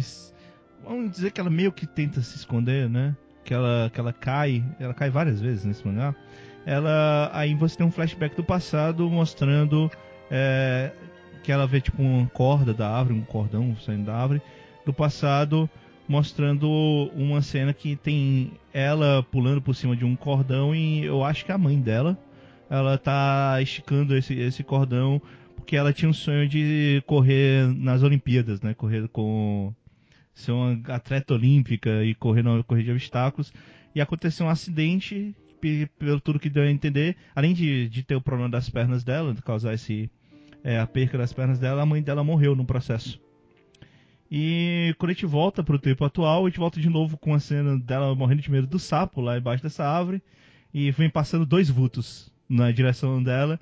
E ela morrendo de medo, pensando que é o sapo que tá passando. E a gente descobre que são dois pássaros. né? É, é uma história bem grande, tá, pessoal? É, acho que foi uma das maiores que eu vi. Eu acho que foi uma das maiores, realmente. E ela tá com medo até que ela consegue ver que são, são dois pássarozinhos. E nessa de do- dois pássaros, ela ela acha bonitinho e ela vê que um desses pássaros, ele na verdade ele não sabe voar direito. Ele tá tentando aprender a voar.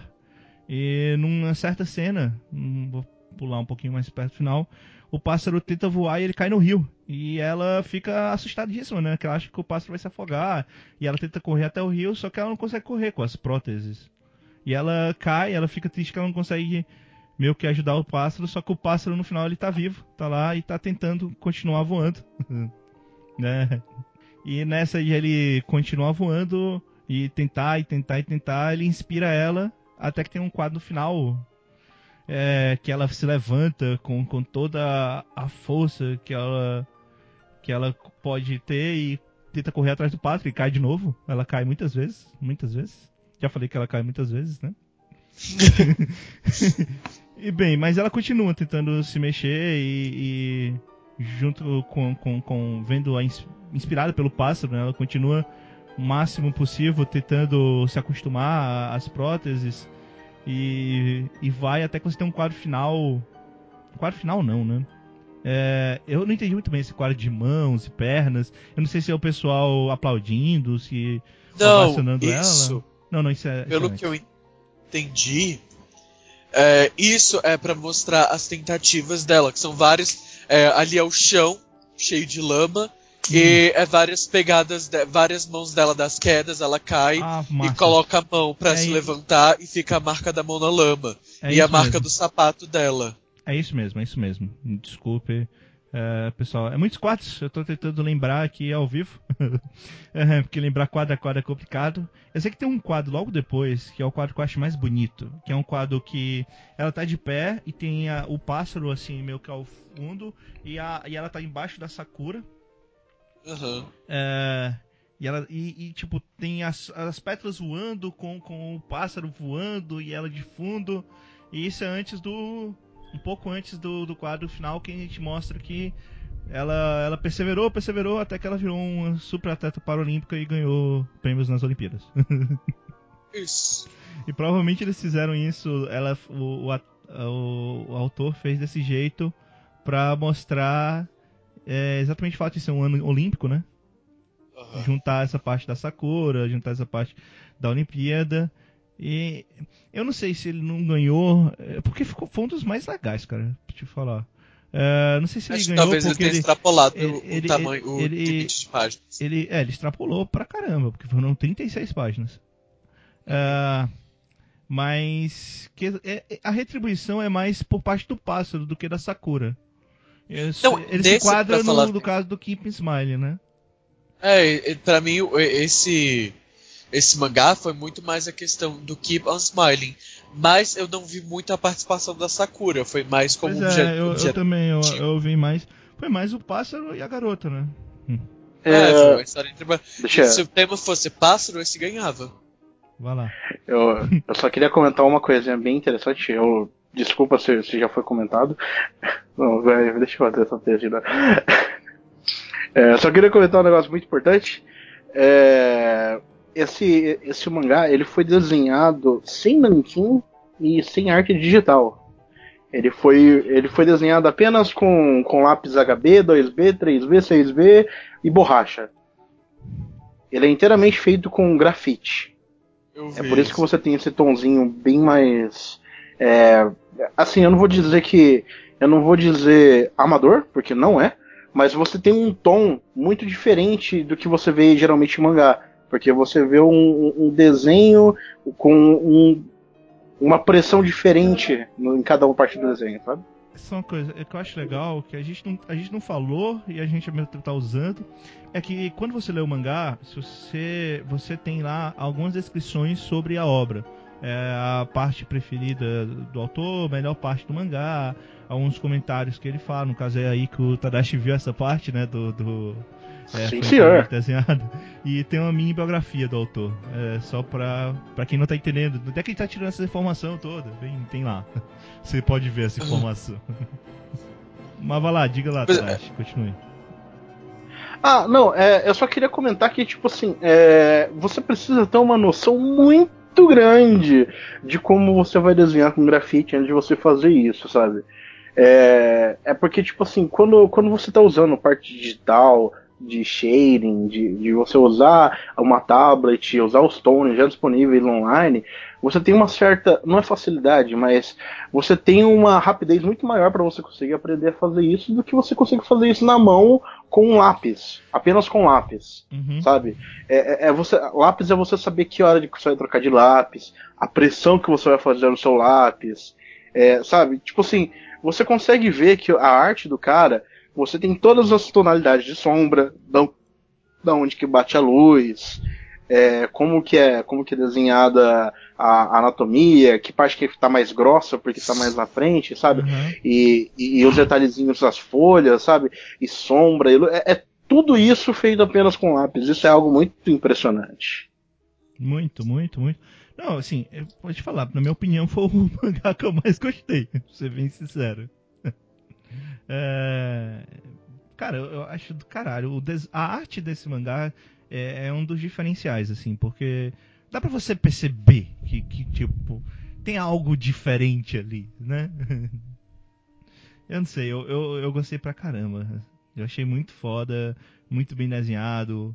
O, todos os quadros, o quadro final mostrando só as fotos lá, mostrando que, que ele se tornou atleta, ela se tornou atleta e tal. É muito bom. E aí, alguém quer falar mais alguma coisa disso? Acho- É, eu, eu ainda não sei exatamente o número de páginas máximo, tá? Deu uma pesquisada, eu ainda não sei. Ok, eu então eu não sei achei. se foi isso. Eu também não sei se foi por isso que ele foi desqualificado, mas realmente, ele- como vocês comentaram, ele é o mais longo, tá? É só pra gente não dar uma informação Ah, é, certa de que foi é, extrapolado, foi- mas a gente acredita que foi, sabe? Aham. Pois é, deixa eu. Eu, tô- vou tentar procurar aqui as regras. Enquanto isso, vamos lá, Tadashi, seu mangá. Opa, vamos lá. Eu vou, eu vou pegar um mangá aqui que, que, que a Rafa quase que pegou, né? Mas eu peguei antes. haha. Mas enfim. é, eu vou falar.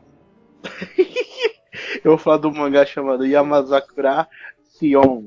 Da, do Kibitoki, da Kibitoki, eu não sei direito se é homem ou mulher.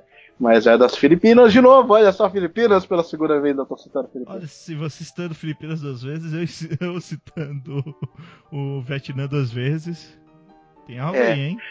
É, olha só, a gente tá notando uma certa sequência, mas enfim, vamos lá. É, o Yamazakura Sion, é, você encontra um garoto que ele tá no alto de uma sakura bem velhinha, bem velhinha não, né, mas desgastada, sem folhas, sem nada, e ele tá lá estudando. E se você vê o que ele tá estudando, você nota que ele tá estudando como você vai revitalizar uma árvore que já tá quase morta.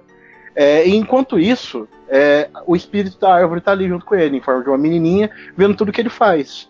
Embora, não, embora ele não veja ela, né, embora ele aparentemente não veja ela, ela tá sempre ali cuidando junto com ele, como se fosse a árvore que está ali junto com ele, né? É, e nisso ele fica lá, ele vai para lá vários dias, ele começa a ter algum certo resultado com a árvore. Você nota com o passar do tempo, né? é, esses mangás eles, eles gostam muito de usar o, o- é, esses, essas noções de tempo avançando através de, de, de alguma mudança no cenário, né? Especialmente com a estação do ano, mas aqui no caso ele usou a, a Sakura florescendo de novo, né? De volta. Enquanto é, enquanto o tempo passa e a garota vai ficando ju- feliz junto com ele, né? A garota é espírito da árvore. Até que um dia começa a chover muito forte, começa a trovoar muito forte e o garoto tá preso em cima da árvore. Porque ele, não, ele tem medo, não consegue voltar para casa. E o espírito da árvore, notando o perigo, é, ela meio que se sacrifica para fazer o garoto sair dela. E no que o garoto cai dela, um, um raio cai exatamente em cima da árvore e destroça ela. É, e daí você vai pra parte final do mangá, que é o garoto tentando revitalizar a árvore novamente. É, eu não vou contar exatamente todas as cenas desse final, porque é um final muito bonitinho, e é um final que é bem legal de se ver, mas enfim, é isso. É, questão de estética, é, eu, eu, eu noto que a, eu acho que a personagem, a personagem, olha só, a, a autora ou o autor, desculpa, eu acho que é, eu acho que é a autor, autora, acho que é a autora. É, você nota que ela tem alguns pequenos problemas com relação à ação, né? É, eu não consigo ver muito movimento, até com o primeiro, a primeira cena da, do espírito saltando por árvore ficou até meio estranhinho para mim, eu senti um pouco de estranheza. Mas em compensação, é, o rosto da menina, da espírito, do espírito da árvore, eu acho muito bonito, do espírito da Sakura. É, ela consegue transmitir toda. Ela consegue transmitir a, os sentimentos dos dois personagens principais muito bem, especialmente na segunda metade. É, você tem muito uso de tone certo, né, aquelas rachuras escuras para mostrar atenção. É, os enquadramentos, é, eles são feitos. você quase não vê é, imagens fora dos enquadramentos, mas quando você vê, você vê que tem um motivo exato para aquela imagem estar fora do quadro, e eu acho isso bem legal. E eu acho que é isso. E aí, minha gente? Que, que vocês acharam? Ah, então, né? Como era um dos meus favoritos, não tinha como, né? É porque assim, eu tenho uma preferência né, sentimental por é, mangás que usam é, o sobrenatural, no caso, né? É, que tem o espírito da árvore que fica lá observando o garoto enquanto ele tá lá lendo os livros dele. E eu achei muito, muito, muito legal o fator dela conseguir, sabe, salvar ele de alguma forma, né? Ela foi atingida no braço e tal pelo raio e, e ela, a árvore desmoronou total, assim, no chão. E aí eu fiquei, nossa, que triste, cara, que situação. Mas e aí, supostamente, o menino conseguiu lá reverter um, pelo menos uma parte da situação.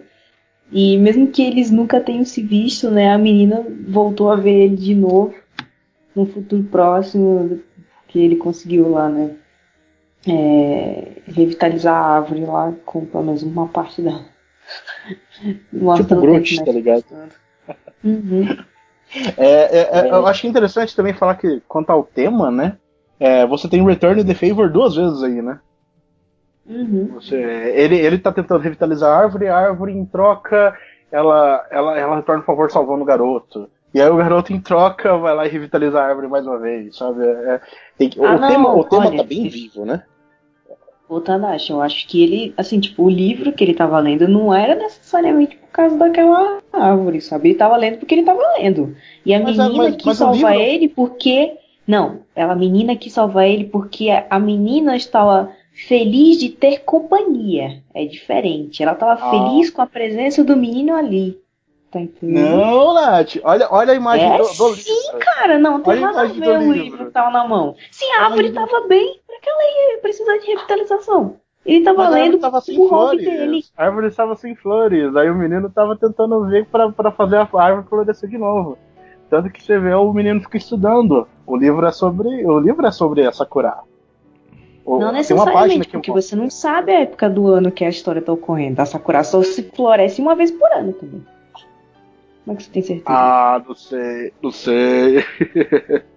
então, é que dá a se tá. entender, pelo menos parece que dá a se entender que parece que ele tá ajudando ela a florescer novamente.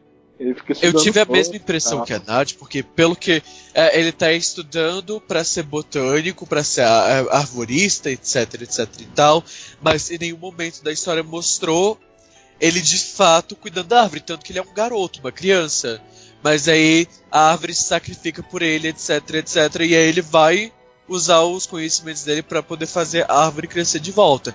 Se ele estava estudando para proteger a árvore, para poder, poder revitalizar a árvore, eu já não sei. Eu acho que isso pode ser já uma questão subjetiva. Cada um acha pode achar o que quiser achar, porque não foi explici- explicitado que era pra isso, mas também não, não foi descartada a ideia. Tudo bem, tudo bem. Aí a questão é o que o seu coração quer que você acredite. Tudo bem, tudo bem. Vou- vou- eu vou parar. ah, é, é importante falar também que esse mangá também teve um cuidado digital, tá? Tem algumas páginas que você nota bem. É, vamos pra o da Rafa? Vamos. Que bom, né? Ai, o da Rafa é muito bonitinho. Bom, o mangá que eu escolhi foi o Cherry Blossoms, da Luxila, que é dos Estados Unidos. Ela pediu até nos comentários, provavelmente o pessoal tem que se inscrever com o nome real, mas ela pediu pra botar o pen name dela, né? Porque ela já deve ter alguns trabalhos bem, sei lá, alguma coisa publicada por aí, vai que a gente acha, né? O traço é bem bonito, então acho que ela tem realmente experiência com a situação aí, pá. É uma história bem simples. É tipo, é uma menina que tá correndo na chuva no- entre as sakuras e tem um garoto lá que tá tirando foto.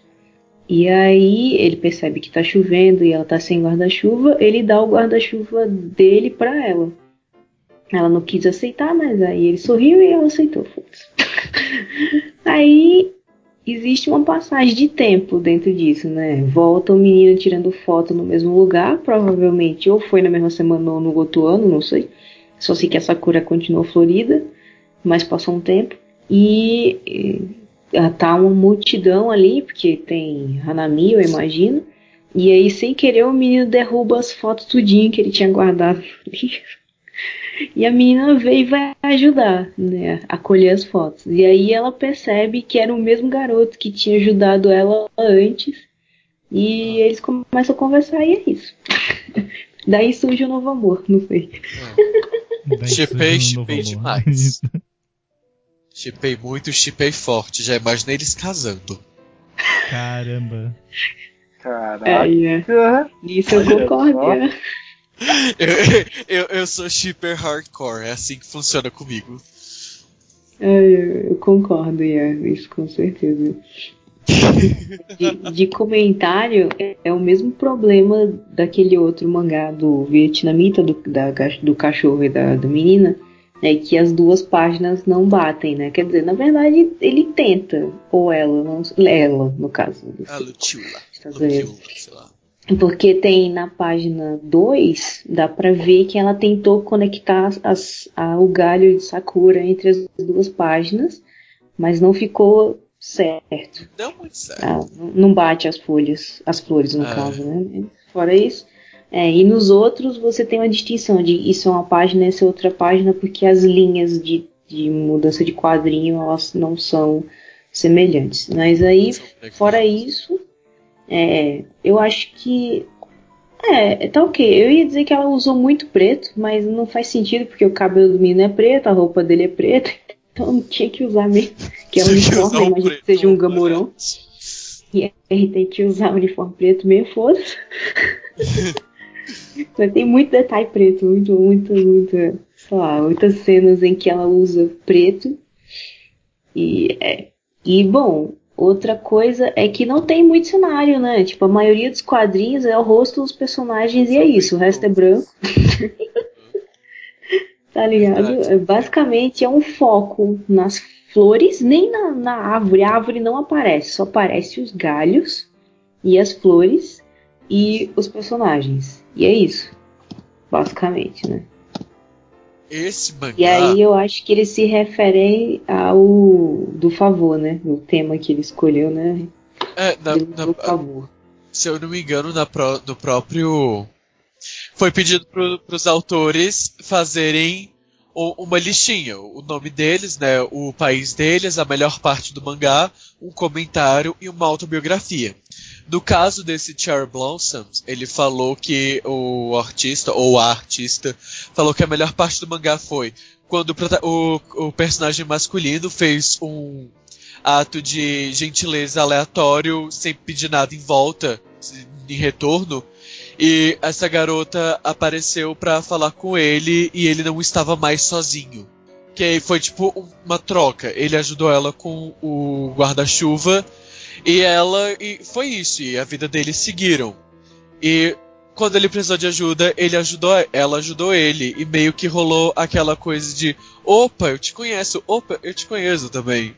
E ele não estava mais sozinho, como a própria autora ou o autor diz. Eu acho que é uma autora, né? Luquila, Lucila, sei lá. Uhum. Enfim, aí foi bem a questão do Re- Returning the Favor. Mas aí também não vi muita questão do Cherry Blossom. Da Cherry Blossom. É... Não vi muita questão do. Da, da árvore de Sakura mesmo. Mas enfim. Eu quero dizer que esse mangá, por algum motivo, ele foi. é, ele me vê. Sabe quando tem aquela memória lá no fundo da sua mente que você não sabe exatamente do que é? Mas esse mangá ele me dá uma sensação de déjà vu com algum anime ou mangá propriamente japonês que eu já tenha lido e que tinha um- algum traço parecido, porque fica aquela pulguinha atrás da orelha, aquela imagenzinha lá bem no fundo da sua mente que você acha, putz, eu já vi isso, já vi algo parecido em algum lugar, isso tá me lembrando alguma coisa. E esse foi o primeiro que me deu é, esse, essa sensação, esse mangá de todos, de todos mesmo, esse foi o único que me deu essa sensação. Não sei, é irrelevante, mas eu quis comentar. Porque eu realmente senti como se eu já tivesse lido esse mangá em algum lugar. O character design me lembra alguma coisa, eu não sei o que é, cara. Sim! Tem alguma autora que faz um traço muito parecido, porque, tipo, é, é igual. Eu tenho. Quando o- tem aquele o quadrinho do menino sorrindo, parece que eu já vi isso antes e eu não sei quem é. Meu Deus, que Sim. agonia me dá.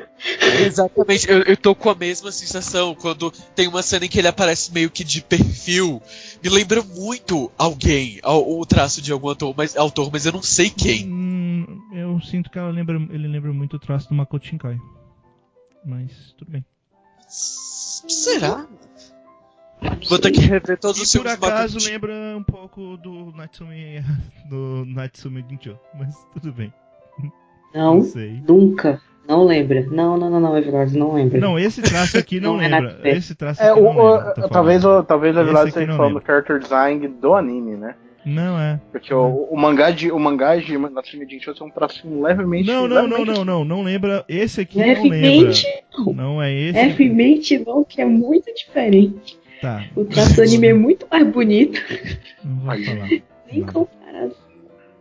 Ah, sobre, sobre, sobre essa parte de correlação entre autores, é, é legal lembrar que o- os caras que desenham fora do Japão, né? Talvez por, por uma falta de você encontrar uma escola que te ensine mangá bem dentro do seu país, não sei qual, Não sei como que a arte japonesa tá, tá encrostada ou não no seu país, mas é, é legal falar que tipo muitos dos caras que querem se tornar mangakas são fora do Japão. Eles geralmente eles escolhem alguns autores de dentro do Japão e falam assim, olha, eu quero que a minha arte seja muito parecida com essa, sabe? É, eu vou dar um exemplo aqui nacional que é o mangá da o mangá chamado Helena, né? Que é uma releitura da, da obra do, do, do Machado de Assis. É, e ela é feita pelo estúdio Seasons, né? E o traço da autora que fez a arte principal do mangá, é, você nota uma, uma, uma referência muito clara à autora Kaoru Mori, que fez Emma e que fez Otoyo Megatari, que são mangás de época, né? Mangás que tratam de uma, de uma certa época da, da vivência que não é agora. Uma da vitoriana e o outro da, e o outro da, da, Ásia, o, o, é, da Ásia continental. Mas enfim, é, é só pra, é só lembrar que, tipo assim, é, essa, esse déjà vu, né? Ele tem motivos.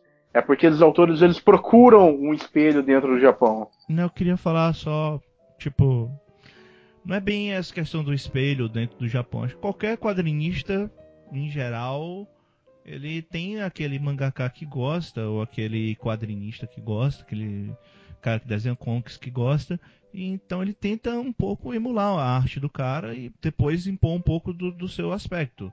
Uma vez eu fui para uma palestra, esse ano mesmo fui para uma palestra com o Ed Paynes, que é um cara que é um cearense que, que desenha para DC, Marvel e esse coisa do tipo. E ele fala, tipo, ó, é, não tem como você fazer o quadrinho sem você tentar emular primeiro o que os caras bons fazem. Ele, a arte dele lembra muito a do John Buscema, que eu, provavelmente vocês não conhecem porque ele praticamente só desenha quadrinho de super-herói. Mas é, é o tipo de coisa que, que ele tava falando, sabe? É, você tentar fazer o negócio do zero, é tentar do nada exprimir uma arte do zero sua, Cara, não é assim. Não é assim que se trabalha. Não é assim que, que os grandes nomes, se tra nomes trabalham. Todo mundo acaba pegando inspiração de alguém, né? Que já fez. Então, é normal, cara. É normal. É, nos próprios artistas famosos a gente vê isso. Não é à toa que a gente vê o Mashima pareci muito parecido com, com o Oda no começo do Fairy Tail. Não é à toa que o próprio Oda ele pega muita inspiração do, do Atsuki, né? Que, que ele foi assistente do, do Nobuhiro Atsuki e por aí vai. Ok. Todo mundo ficou calado. Bora pro próximo que já vai dar duas, vai dar uma da manhã. Vamos lá. Então Vai. vamos para o Grand Prix Runner Up, né? Que é a segunda principal categoria. Tivemos quatro ganhadores, então obviamente a gente vai falar de todos, porque todo mundo, cada um escolheu um diferente. É, então vamos lá, Ian, você começa. Então, a história que eu escolhi, o nome dela é Si Sakura, do Fa Fatundalia. Não vou ter pronunciado isso certo, mas tudo bem. É da Indonésia. Não Olha, de sei novo a se é Indonésia homem, aí. não sei se é homem, não sei se é mulher, mas enfim, é da Indonésia esse autor ou essa autora.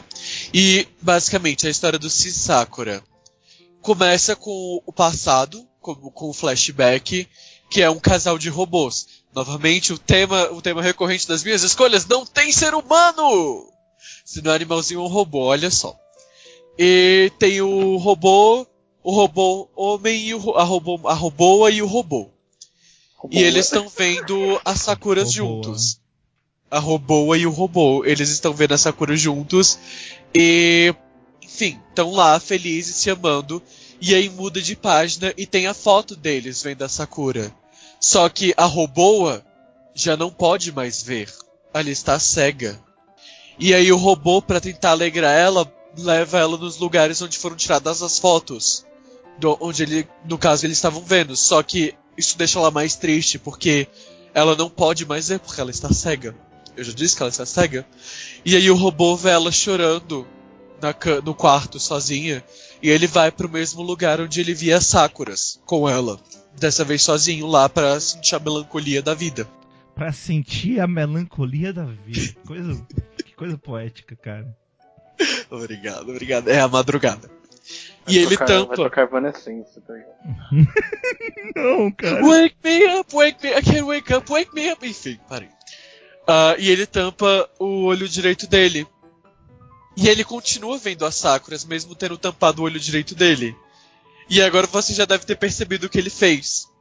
Ele doou um dos olhos dele pra ela, pra Roboa, a esposa dele, para que ela pudesse ver.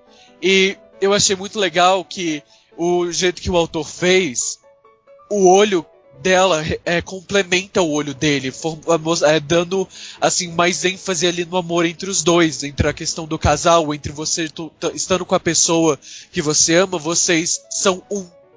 Eu achei isso muito bacana a forma como ele fez isso, porque a maior prova de amor que ele podia dar pra ela, ele doou o olho dela pra ela poder ver as belezas do mundo de novo. Porque deve ser extremamente frustrante pra você que já viu coisas belas na vida um dia não poder mais ver. E ele se sacrificou, entre aspas, pra poder dar esses momentos de felicidade pra ela, entendeu? Ele teve momentos de felicidade ao lado dela e vê-la feliz, deixava ele feliz e pra retornar esse favor, ele devolveu a felicidade pra ela, devolveu a visão pra ela e agora eles estão juntos e felizes, juntos. E eu chorei demais quando eu li isso, porque foi extremamente lindo, foi extremamente tocante. Coisa que eu achei muito maravilhosa que esse, esse autor ou autora fez foi que a única coisa viva era a, a Sakura. As, as folhas de cerejeira era a única coisa viva. Porque os cenários, você percebe pelos cenários que todas as construções elas são feitas de metal. As paredes são é, placas de ferro com os, para- os parafusos de metal grandão. O lugar onde eles estavam sentados era um cano de metal.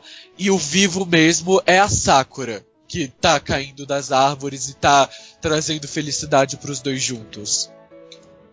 E, sei lá, foi muito bom, foi, foi, foi muito lindo e eu chorei bastante. Eu amo histórias de amor.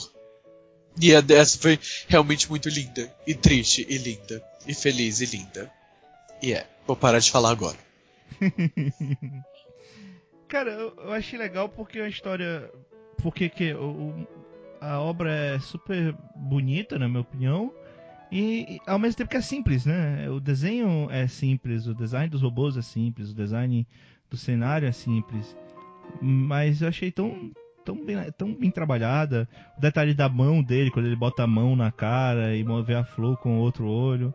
É tão mane- maneiro que, tipo, eu entendo. Eu entendo por que, ele tá entre os principais ganhadores, sabe?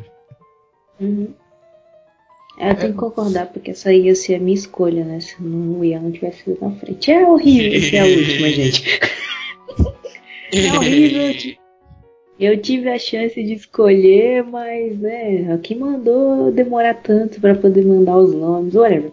Eu, uma coisa que você tem que pensar é que ela só colocou robôs porque ela pensava nesse final sendo feliz. Porque se ela tivesse colocado humanos, não tem transferência, não tem como passar um olho pro outro, tá ligado? Ah, não na existe verdade, essa cirurgia. te- tem Oi, cirurgia de transferência de córnea, mas enfim. É, eu, Mas eu, aí ia, transferiu o globo ocular inteiro, né, do, do- eu ia- eu ia comentar.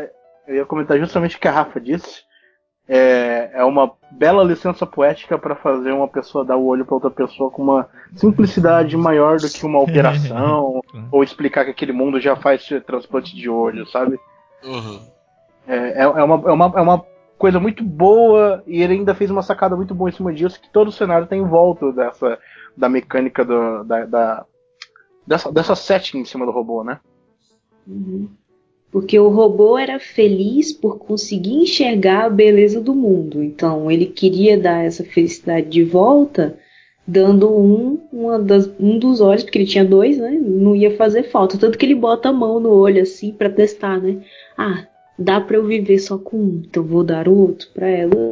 Que aí eu vejo ela feliz e isso me faz feliz também. E aí eu acho que é importante você tem que pensar nessa parte do do, a felicidade da outra pessoa é a sua felicidade também, mesmo que você perca uma coisa no meio do caminho, tá? Então, eu achei muito, muito, muito boa a história. Também concordo com ela estar entre os, os quatro melhores cinco, né? Porque primeiro lugar só tem essa bosta. É, entre os cinco melhores. e eu acho que tinha até mais chance de ganhar do que o primeiro lugar. Mas tudo bem.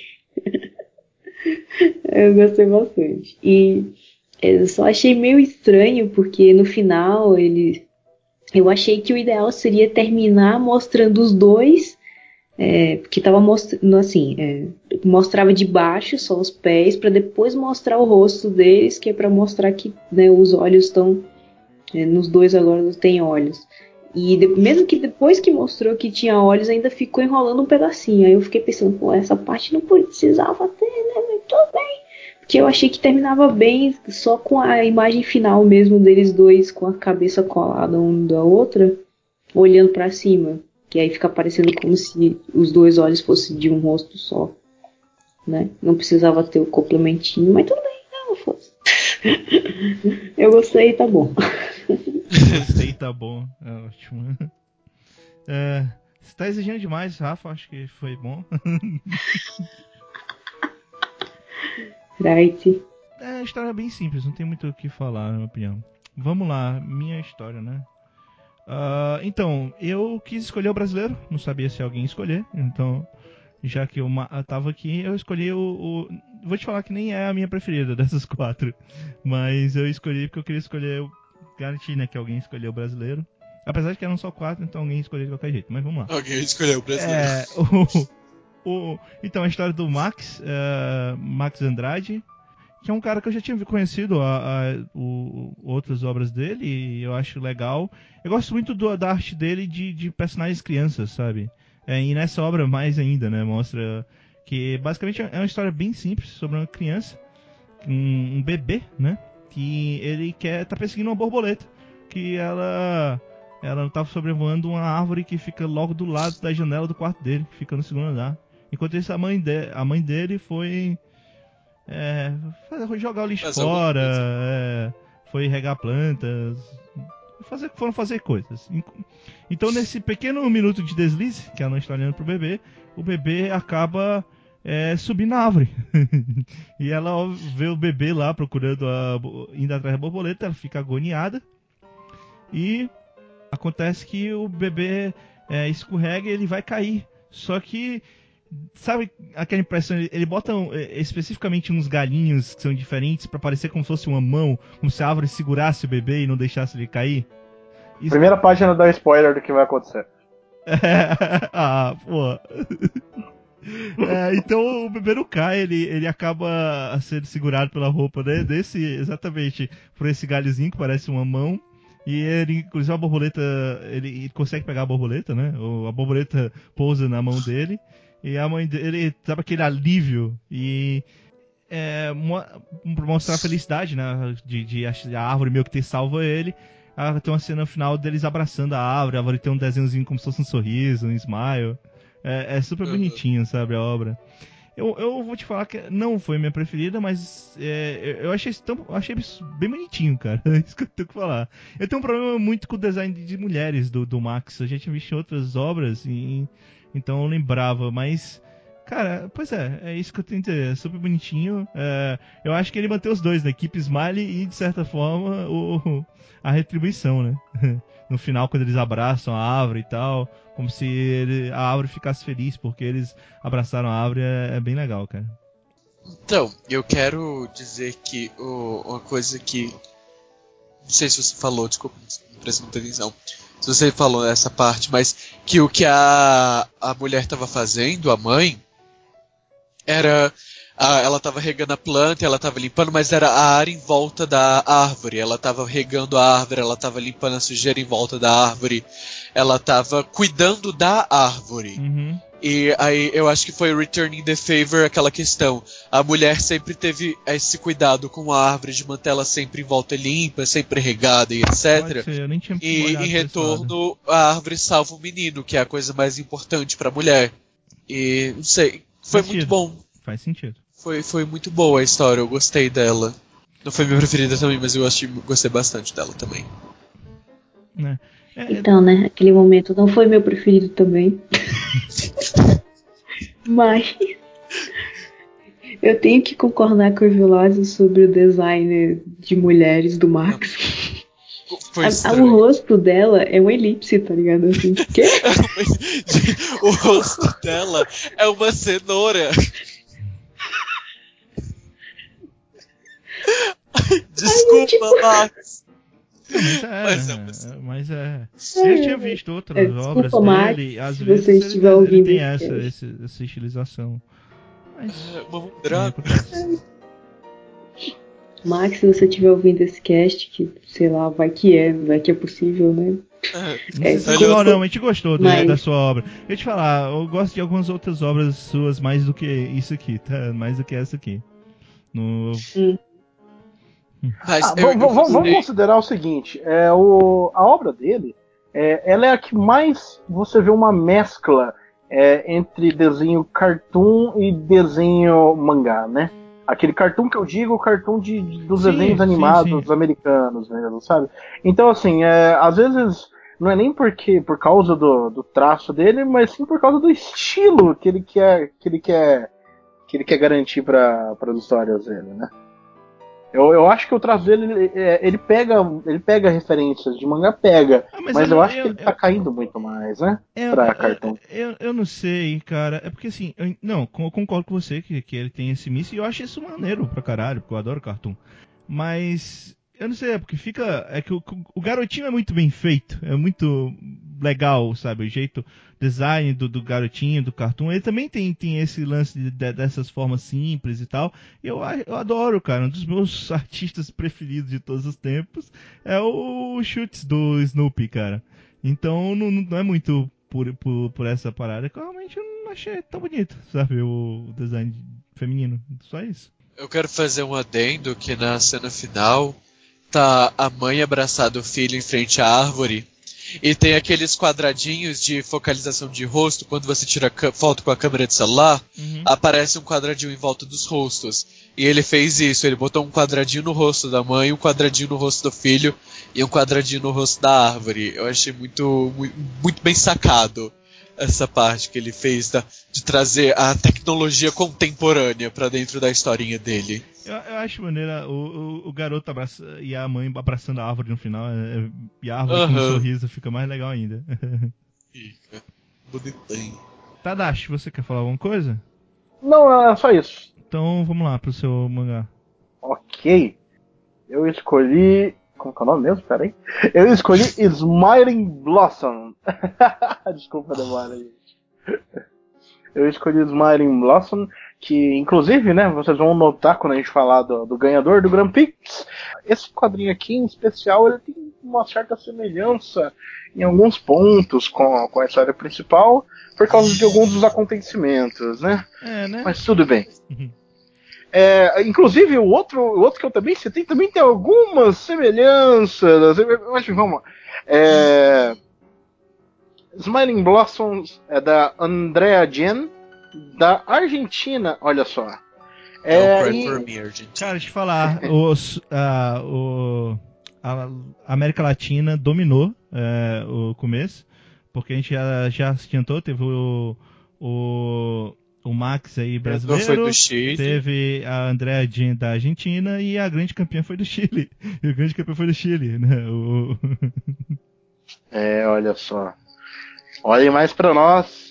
Enfim, é, ela conta a história de uma, de uma avó e de seu netinho, aparentemente, né? Você nunca vai saber quais são os reais laços aqui. um Mas enfim, Pokémon. é uma história de, é a história de uma avó e seu netinho que. que eles criam flores, olha só. Só que as flores desse mundo são meio estranhas, porque algumas delas, não todas, mas algumas delas, elas ganham feições humanas, elas ganham rostos, é, elas reagem. E eu, eu imagino que até certo ponto isso seja só uma forma de, de você mostrar o que aquela flor está sentindo, né? Na realidade, eu acho que essa é uma história que conta muito mais é, com uma metáfora de exploração da flor, é, o, o quanto que os cuidados de- de- das pessoas com ela são importantes, né? Se bem que isso se quebra no final, mas. É, vamos lá. É uma história do- de dois garotinhos, da, da avó e seu garoto, que estão cuidando da flor, eles vão cuidando, ela vai crescendo, até o momento em que os dois desaparecem. E eles desaparecem por um bom tempo. É, e depois desse tempo que volta, é, a história só tem o garoto. A, não tá mais a avó. O garoto tá triste, ele pega a, flo- a florzinha, ele rega ela, cuida um pouquinho dela, dá uma, dá uma aparada nos galhos dela e finalmente resolve levar ela. E aí ele leva ela numa pequena viagem até o topo de, uma, de, um, de um morrinho, onde lá tá finalmente o túmulo da, da, da sua avó, né? E aí ele, ele quer plantar a árvore ali para deixar junto com a avó. É, e nessa hora, a plantinha, como uma forma de retribuir o favor, é, ela meio que se joga e se transforma numa grande árvore para ficar ali aos pés da, do túmulo da avó, meio que para ela não ficar só. E essa árvore, quando ela cresce, parece bastante com uma sakura, olha só. É uma Sakura, cara. Parece É uma sakura. não, cara. ok, beleza, uma sakura. É, vamos lá. Por que, que eu Evoluiu, escolhi essa dizendo? Pokémon evoluiu. Evoluiu, já sei, é Pokémon, tá bom. Verdade, eu dou o braço pra você. É, a página que eu mais gostei nesse mangá inteiro, inteiro, inteiro, inteiro, é, eu acho que é a segunda ou terceira página. Que é, um, é uma maneira em que eles contam o flashback inteiro da, da avó e do, do gurizinho cuidando da árvore até ela ficar naquele ponto, daquele, daquele ponto. É, e o flashback ele é feito em pétalas da flor é. sabe? Até chegar no ponto. Eu achei essa página muito bonita, sabe? Eu achei ela muito bem montada em si. Fora isso, é, as expressões dos dois eu achei muito legal e eu senti uma certa correria só pra explicar a, a, a morte da, da avó, né? Uhum. Tá certo que eles quiseram realmente que você não saiba o que aconteceu com a avó, mas eu acho que foi um pouquinho abrupto demais. Eu nem notei que tinha passado muito tempo. Só na, numa releitura que eu notei que tinha passado tempo, né? E, bom, eu, eu acho que é isso. é- Eu acho que é isso que eu tenho a comentar com esse mangá. É, o traço dele, é, eu não tenho muito o que dizer, mas as pá- a página dupla, próximo ao fim, eu gostei bastante. Eu, eu gostei muito do design da, da, da árvore. E dos cenários, né? A árvore no final também é muito foda. Da plantinha e da árvore, né? É, o background desse cara é muito bom, né? Uhum. É, o jardim é muito bem estilizado, é, a casa, o morro, o caminho que ele faz até chegar na floresta, é tudo, é tudo muito bem desenhado, não é como se fosse só um personagem andando no nada, sabe? Uhum. E de fato, é, é- a cena das pétalas é muito foda. Muito foda. É, Não é todo mundo que faz isso, não. Nath, você quer falar nada, não? Eu achei o olho da flor muito grande. E, e, e conheço isso- essa participação. do- Enfim, é, vamos lá. Nath. Que coisa. Que co... Cara, Sim, esse é oi. o comentário. Meu Deus. Meu Deus. né? Tô brincando. Ai, porque é muito grande mesmo, mas eu achei É, fofinha. a planta. Ah, A planta me lembrou aquele Pokémon, como é que é o nome dele? Eu acho que é Blossom, o nome dele. Exatamente. Que é uma flor líder distorcida. Exatamente. É uma flor líder distorcida. É a mesma coisa. Ai, mas isso é muito bonitinha a história. Eu gostei. Sim, sim. E, tipo, ela tem um super up do nada, né? Tipo, ah, vou crescer, cresceu. É. E olhos pra Evoluiu. Evoluiu, eu tô falando. Evoluiu. Tem, tem uma cena. Tem, tem uma cena lá que é tipo a avó e o menininho felizes olhando a plantinha crescendo. Que me lembrou muito aquelas pop arts de antigamente que, que a Coca-Cola fazia nas propagandas dela. Que é- aí é o Papai Noel com o nariz vermelho, feliz com a, a Coca-Cola na mão. Aí no caso é, é- foi a vovó e o menino também felizes com o nariz meio vermelho assim. Ficou muito parecido o traço com esses pop arts, mas enfim. É, é só um adendo. Uhum. Eu sinto que já disse tudo, né? Então eu realmente não tenho mais o que comentar. A não ser que a arte é muito bonita. Que o design é bonito. Então fala Olá. que você escolheu, Natasha. Que não foi porque eu, que eu quis, né? Só queria deixar bem claro. foi a que sobrou. Ela não é uma das minhas favoritas. O nome é Smiling Tree e a arte é do Salvatore Nives, que eu acho que é. Peraí, deixa eu olhar a nacionalidade, que eu não tô vendo. Itália. Itália. Itália. É italiano. Italiano. É Salvatore Eu- Nives.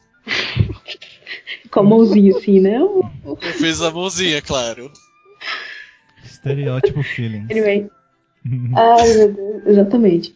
É, então, a história é de duas crianças que se conhecem desde pequeno e que ficaram a infância inteira juntas. E chegou que. É um menino e uma menina, tá? É, e teve uma época aí da vida que o menino se mudou, foda-se. E a menina ficou sozinha, chorando, orando. E, bom, no- depois ela recebeu uma carta desse amigo dela dizendo: Ah, continue sorrindo, não sei o que, e ganhou uma presilha com pétalas de flor lá, que deve ser Sakura, né? Porque Sakura é o tema. E aí ela fica feliz com o presente, fica feliz com a situação, ah, vou continuar sorrindo, e aí vai passando os anos aí, e sei lá, quando a menina tá só no, no ensino médio, Acho que é esse no ela médio. olha para uma sakura é, e vê no chão assim um desenho de um sorriso assim no chão, né? E eu imagino que essa sakura seja a mesma sakura de quando eles se conheceram, não- não sei, porque não aparece no mesmo lugar, logicamente, porque passaram muitos anos, mas vai que, né? E aí ela olha no chão e reconhece esse desenho e aí quando ela olha pra trás, o amigo dela tá atrás dela, tá ligado? Com o mesmo uniforme que ela. Ah, vou estudar aqui, supostamente falando. Ela começa a chorar e corre pra abraçar ele e enfim. Acabou. Enfim. Enfim, Enfim. eu quero dizer E que. é um. É romancho. Romancho. Roman, Roman Shoujo. Adorei. O que eu quero dizer é que eu achei os cenários muito bonitos, mas eu não gostei do desenho dos personagens. Eu achei meio estranho. Mas Ian, a gente convive. você disse o que eu ia dizer. Desculpa, Nath, eu já roubei o mangá que você queria e ainda roubo suas palavras. Não, relaxe, porque, tipo, o traço é muito estranho. Não sei. Pois é. mas a- E, tipo- os- as paisagens são lindas mesmo. Uhum. Mas eu achei o rosto das personagens muito estranho. Pior que me lembrou um artista que ele faz um traço estranho desse jeito e que eu também não gosto. O mangaka, no caso. Talvez seja o que o Tadashi falou lá de se espelhar em alguém, mas enfim. Acho que essa pessoa espelhando a pessoa errada. Enfim.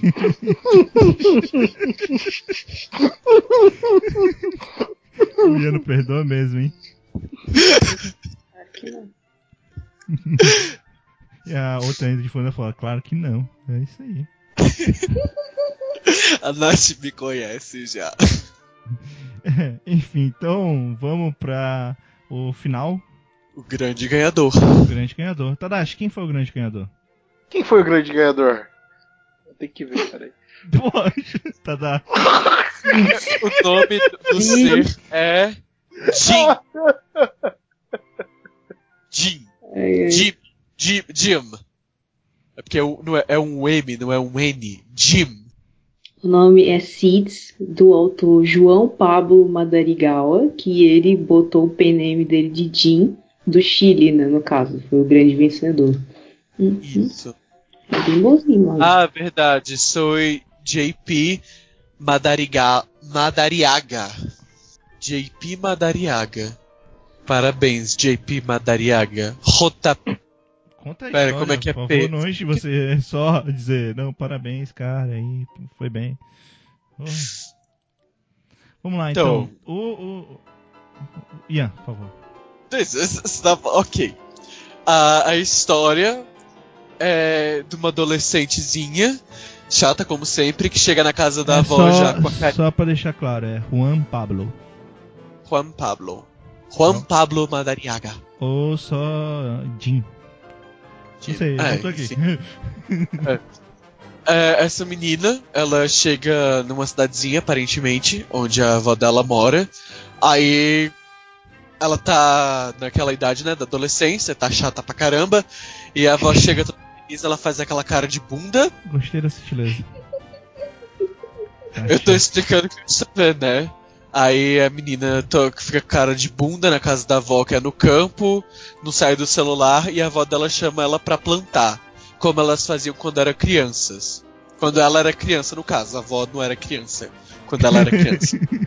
Não dá, a linha temporal não bate. deu pra entender, deu pra entender. e aí a avó leva a menina pra ver uma Sakura que tinha lá. Aí a avó, entre aspas, comenta é, co- como elas plantaram aquela Sakura juntas, quando a menina era bem criancinha. E fala e meio que mostra, ah, eu gostava daquilo e etc. E tenta meio que criar, né? Afagar a filha, a, a filha não, desculpa, a neta e etc. Só que a neta fica puta porque ela tá sendo, entre aspas, tratada como criança. Aborrecência, né? A gente vê por aqui. E aí ela briga com a avó e grita com a avó e vai embora puta, deixando a avó triste. E aí a avó fica olhando as fotos de quando ela era criança e passa mal. E passa mal, aí nisso que ela passa mal, a, a neta encontra a avó caída e chama o hospital. E chama o hospital não, né? Chama a ambulância. E chama E vai pro, Chama o hospi- SUMU. e vai pro hospital. Aí tá a mãe e a filha. E o médico fala que infelizmente a avó não resistiu. E aí a neta fica triste, transtornada, percebe as Ah, merda isso que o fez. pessoal, né? isso que o pessoal fala, é, não tem falas, tá? É porque isso dá Não pra intuir. fala. Dá pra intuir. que dá pra intuir, gente. O médico fez um não com a cabeça, aquele não de não, ela não sobreviveu. E aí a menininha vai lá, remoer as mágoas, vê as merda que ela fez e fala pra retribuir o espírito da minha avó, eu vou plantar uma sakura. E aí a sakura cresce. Aí nisso que a sakura cresce, Hum. Vai pro quadro de novo no hospital, onde a avó está viva e a garota está chorando. Aí eu já não, eu não tava entendendo mais o mangá. Eu acho que o, o médico, ele fala. É, é que é o seguinte, a ideia, a ideia é justamente brincar com, com o enredo e com a narrativa. É, você. Quando você vê pela primeira vez, você intui que o médico falou assim, olha, ela não sobreviveu. E Aham. quando você chega nessa parte do flashback, você entende que o médico, na verdade, falou assim, olha, ela não vai sobreviver, mas ela ainda está consciente. Uhum. Entendeu? Eu, eu acho que foi essa jogada que ele fez. Pode Foi. ser. Ela não sobreviveu, tá bem claro, porque tem um túmulo, tá? E tem um enterro. É, tem então... um túmulo. É, Olivia Mercury. Não, Mar- mas- Mercury. Olivia Mercury. Não, mas está é- essa, vo- essa volta no final, na verdade, É um é, pra, é flashback. porque assim, é- ela tava triste porque a última vez que ela tinha conversado com a avó dela, ela tinha brigado com a, com, Aham. com a avó dela e tal. E ele mostra que antes da, da avó morrer, ela conseguiu falar com, com ela a última vez, né? Entendeu? Sim. Aí ela aí sorriu, aí, aí ela falou, né, que, que era tipo a minha netinha daquela época. Aí meio que por isso que você entende que, que a menina plantou a árvore e depois volta pro, pro Isso. futuro, sabe? É uma brincadeira de, de linhas do tempo que o, que o autor faz, né? Pelo que eu entendi, pelo, pelo quadro final, ela não plantou só uma, mas ela plantou várias sakuras em homenagem à avó dela. Ela campou- cam- plantou um campo de sakuras. Crescendo Porque, rápido, hein? Pô, É, é, porque, tipo, não, mostrou ela crescendo, porque naquela época ela era adolescente, agora ela já é uma adulta, entre aspas. Pelo menos é o que deu a entender, ela já é uma adulta. não, tô falando das E- árvores. As árvores crescendo Ah. Não, mas então, teve a passagem de tempo, que ela, supostamente ela plantou tudo de uma vez. Porque quando a avó leva ela, só tem uma Sakura, Uhum. que era a que ela plantou com a avó. E aí no quadro final é cheio de Sakuras, uma ao lado da outra, então, infer- inferindo-se que ela plantou tudo. É, eu não, eu não sei se a quantidade é importante, mas eu imagino que sejam três, né? Porque tinham três sementes na mão dela. Isso É, enfim. Tipo, eu já tô falando o que eu achei. Calma, não precisa me atacar. Não, tudo bem. É, eu não sei, eu, eu, eu, eu não sei dizer se ele é o melhor, mas se a arte é bonita pra caramba, uma das artes mais bonitas, isso sem dúvida, cara. Isso É. Não tenho dúvida. É, é, é- é assim, né? Você não sabe dizer se é o melhor, mas dá pra dizer que em um conjunto geral, é, É. eu, eu, sinceramente, eu dou o braço a torcer que essa foi a melhor pra mim. Em É. questão de enquadramento, em questão de narrativa. No geral, Arte não tô falando que ele é melhor em todos, cenário, né? Cenário também é. E eu quero dizer que eu percebi muito uma coisa que o Tadashi falou, ou foi o Evilásio, agora eu não lembro, um dos dois falou, que eu percebi muito a uma conexão entre uma arte mais cartoon e uma arte mais mangá Uhum. nessa história. Eu percebi muito isso. Teve muita característica que a gente vê em mangá, mas muita característica que a gente vê em quadrinho americano. É, pra- é, é, teve um encontro dos dois, eu gostei bastante. Talvez também esteja, te- tenha sido um dos fatores que levou essa obra a ser ganhadora.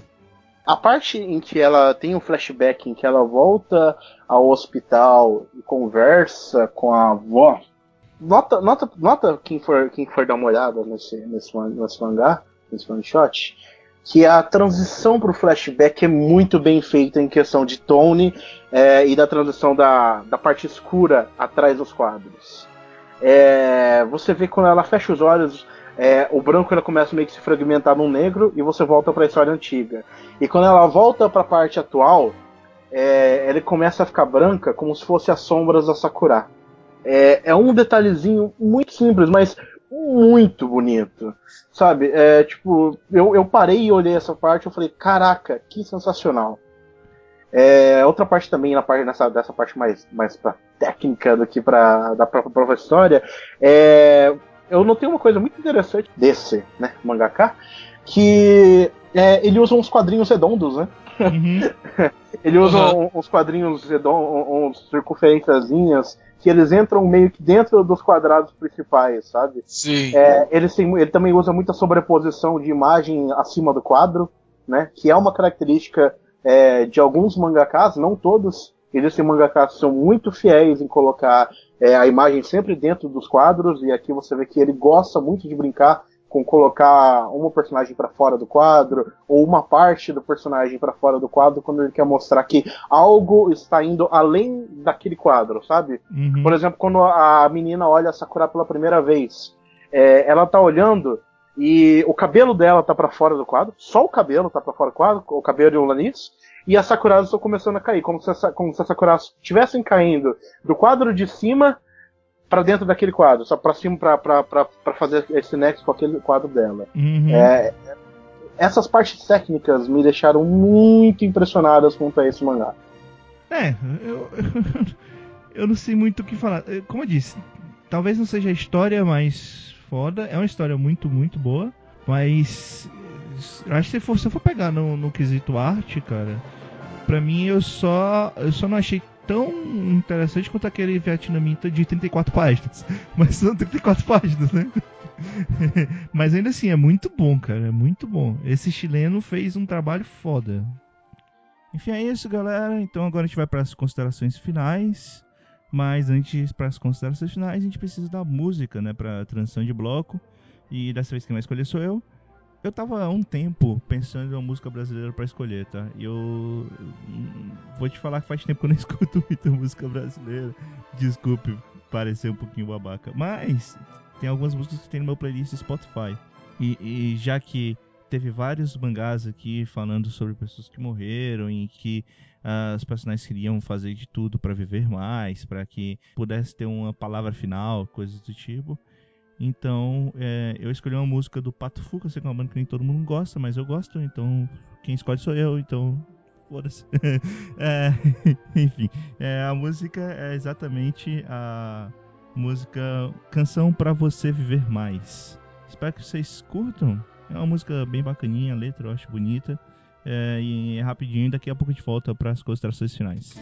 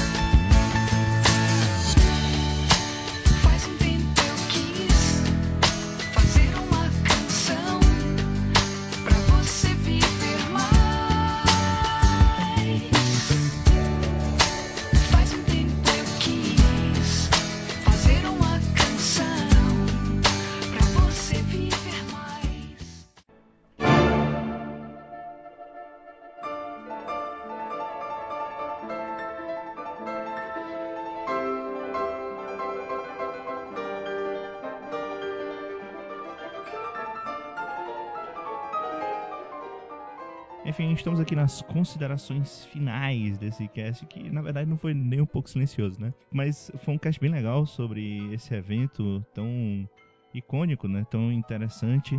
E vamos lá, cada um vai contar agora suas considerações finais, falar um pouquinho sobre o evento, talvez fazer aí uma lista dos mangás que mais curtiu. E vamos lá. Começando pelo Ian. Bom, uh, minhas considerações finais. Eu gostei muito dos mangás que foram lidos e que foram falados. Todos os mangás que eu li, no caso, foram todos da premiação, mas todos os que falaram aqui também. E. Cara, é, dá uma olhada, realmente, muito bom, vale a pena. E as mensagens que eles passam, tudo, a superação, sorria sempre, enfim. Eu gostei muito. E mais uma vez, obrigado por me receberem no podcast, obrigado por estarem ouvindo o podcast. E é isso. Ok, então agora vamos lá. Tadashi, por favor. Bom, e é isso então, né, gente? A gente chegou aqui ao fim de mais uma edição do Manga Podcast. Essa edição sobre o SMA foi muito interessante, porque além da gente fazer uma pegada na, no nosso foco, que é o mangá em si, a gente também aproveitou para experienciar um pouco do como a indústria do mercado do mangá é, ele busca encontrar novos talentos fora, né? mesmo que o seu país tenha uma cultura muito forte japonesa, mesmo que o, o país onde você more é, tenha um público muito grande que aprecia a animação e o mangá, os quadrinhos japoneses, né? É, por mais que tudo isso aconteça, o fato de você não estar no Japão te deixa muito distante da realidade que é, sabe? É, e o fato do, do Silent Manga Auditions ser feito por japoneses, e não por qualquer japonês, mas por uma equipe sensacional, né? Por juízes renomados, que são autores de mangás que são considerados clássicos no Japão. O fato disso existir dessa maneira é um baita incentivo, sabe? É, é importante lembrar que todos os mangás que a gente leu, é, todos eles receberam, no mínimo, uma menção honrosa, sabe?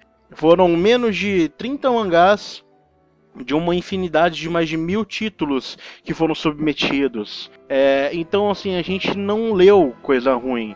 O pior que a gente leu ainda é interessante, sabe? O pior que a gente leu ainda tem um estudo muito importante em cima. Então, assim, é muito legal. A iniciativa do, do Silent Manga Auditions é muito legal. E é muito legal a gente poder ler e é, por causa do podcast a gente acaba também querendo entender bem o que está acontecendo. Então, assim, é um estudo pra gente, sabe? É, a gente prestar atenção no, no, enquadramento, em como que o cara desenhou aquela quadro, de como que o cara desenha personagem, de como que ele desenha o cenário de, de background. É tudo isso fica muito mais gritante quando você não tem fala, quando você não tem diálogo, né? Porque a sua atenção está completamente voltada para o desenho. Então você absorve tudo isso de dentro do desenho. Então, assim, o cara ainda está contando uma história, mas você ainda absorve é, muito mais o que o cara pode oferecer da arte. isso é muito legal. Bom, acho que no mais é isso. Se vocês quiserem conferir meus posts no, no Anime Coach, continuo postando semanalmente as reviews de ReZero Kara, é, Hajime Sekai Sekatsu. A gente está entrando agora no, na segundo core, né? A gente, tá, a gente passou da, do episódio 12 já e tá bem interessante. É, tem, tem novos twists acontecendo, novos enredos sendo inseridos, personagens novos, e a gente faz uma análise completa de tudo que está acontecendo por lá. É, além disso, é, em breve deve sair mais um texto mensal. Eu vou entregar ele pro Eric daqui a pouco, daqui a pouco. e eu também queria divulgar aqui também, em primeira mão, que em breve eu também vou estar tá publicando alguns artigos mensalmente pela rede Suzuku é um outro site aí que fala sobre animes e mangás. Ele é um conglomerado de vários canais do YouTube. É, então, quando começar a sair por lá também, eu dou um aviso por aqui, mas fiquem atentos por lá também que eu vou começar a publicar, além do Anime Coach, é, não, não vou diminuir nada do Anime Coach, vou continuar é, entregando os textos aqui normalmente, mas além daqui eu também vou publicar por lá. Beleza, gente? Então é isso. É, como sempre, é um prazer conversar com todo mundo que está aqui. E, e, é sempre bom que vocês estejam nos ouvindo, porque assim a gente se sente trazendo um pouco mais de informação. É, é bem, é bem legal, sabe? É, a, a, a, gente, a gente faz isso aqui porque a gente gosta. Então, é, é, muito legal quando a gente recebe um comentário e fala assim, nossa, que legal. Ou então quando vocês dão uma crítica construtiva pra gente, é, é sempre muito bom. Então é isso, gente. Obrigado por vocês que estão nos ouvindo e é isso, senhor Velados. Fim. Então, antes de passar pra Rafa, já que ela vai escolher também a música pra terminar o cast, eu vou deixar ela por último. Então, mi- minhas considerações finais, eu gostei pra caramba desse evento. é, vários mangás interessantes. Mangás tanto dessa edição como de edições anteriores, que também deu pra ler, né? Já que tá tudo disponível lá no site. Bem legal mesmo o material que o pessoal tá criando. E eu espero que esse evento perdure por muito, muito tempo. Então, eu queria dizer que o, o, mangá que eu mais curti foi aquele vietnamita mesmo. Eu tenho que admitir que gostei pra caramba daquele mangá vietnamita, o Stand Up and Fly, e que é também o maior mangá, né? Fazer o quê? Mas eu gostei muito dos outros também e eu acho super interessante todo esse projeto. Falando um pouquinho sobre Jabá, então visitem o Anime Coach se vocês estão ouvindo isso aqui pelo Iopinando, visitem o Iopinando se vocês estão ouvindo isso aqui pelo Anime Coach.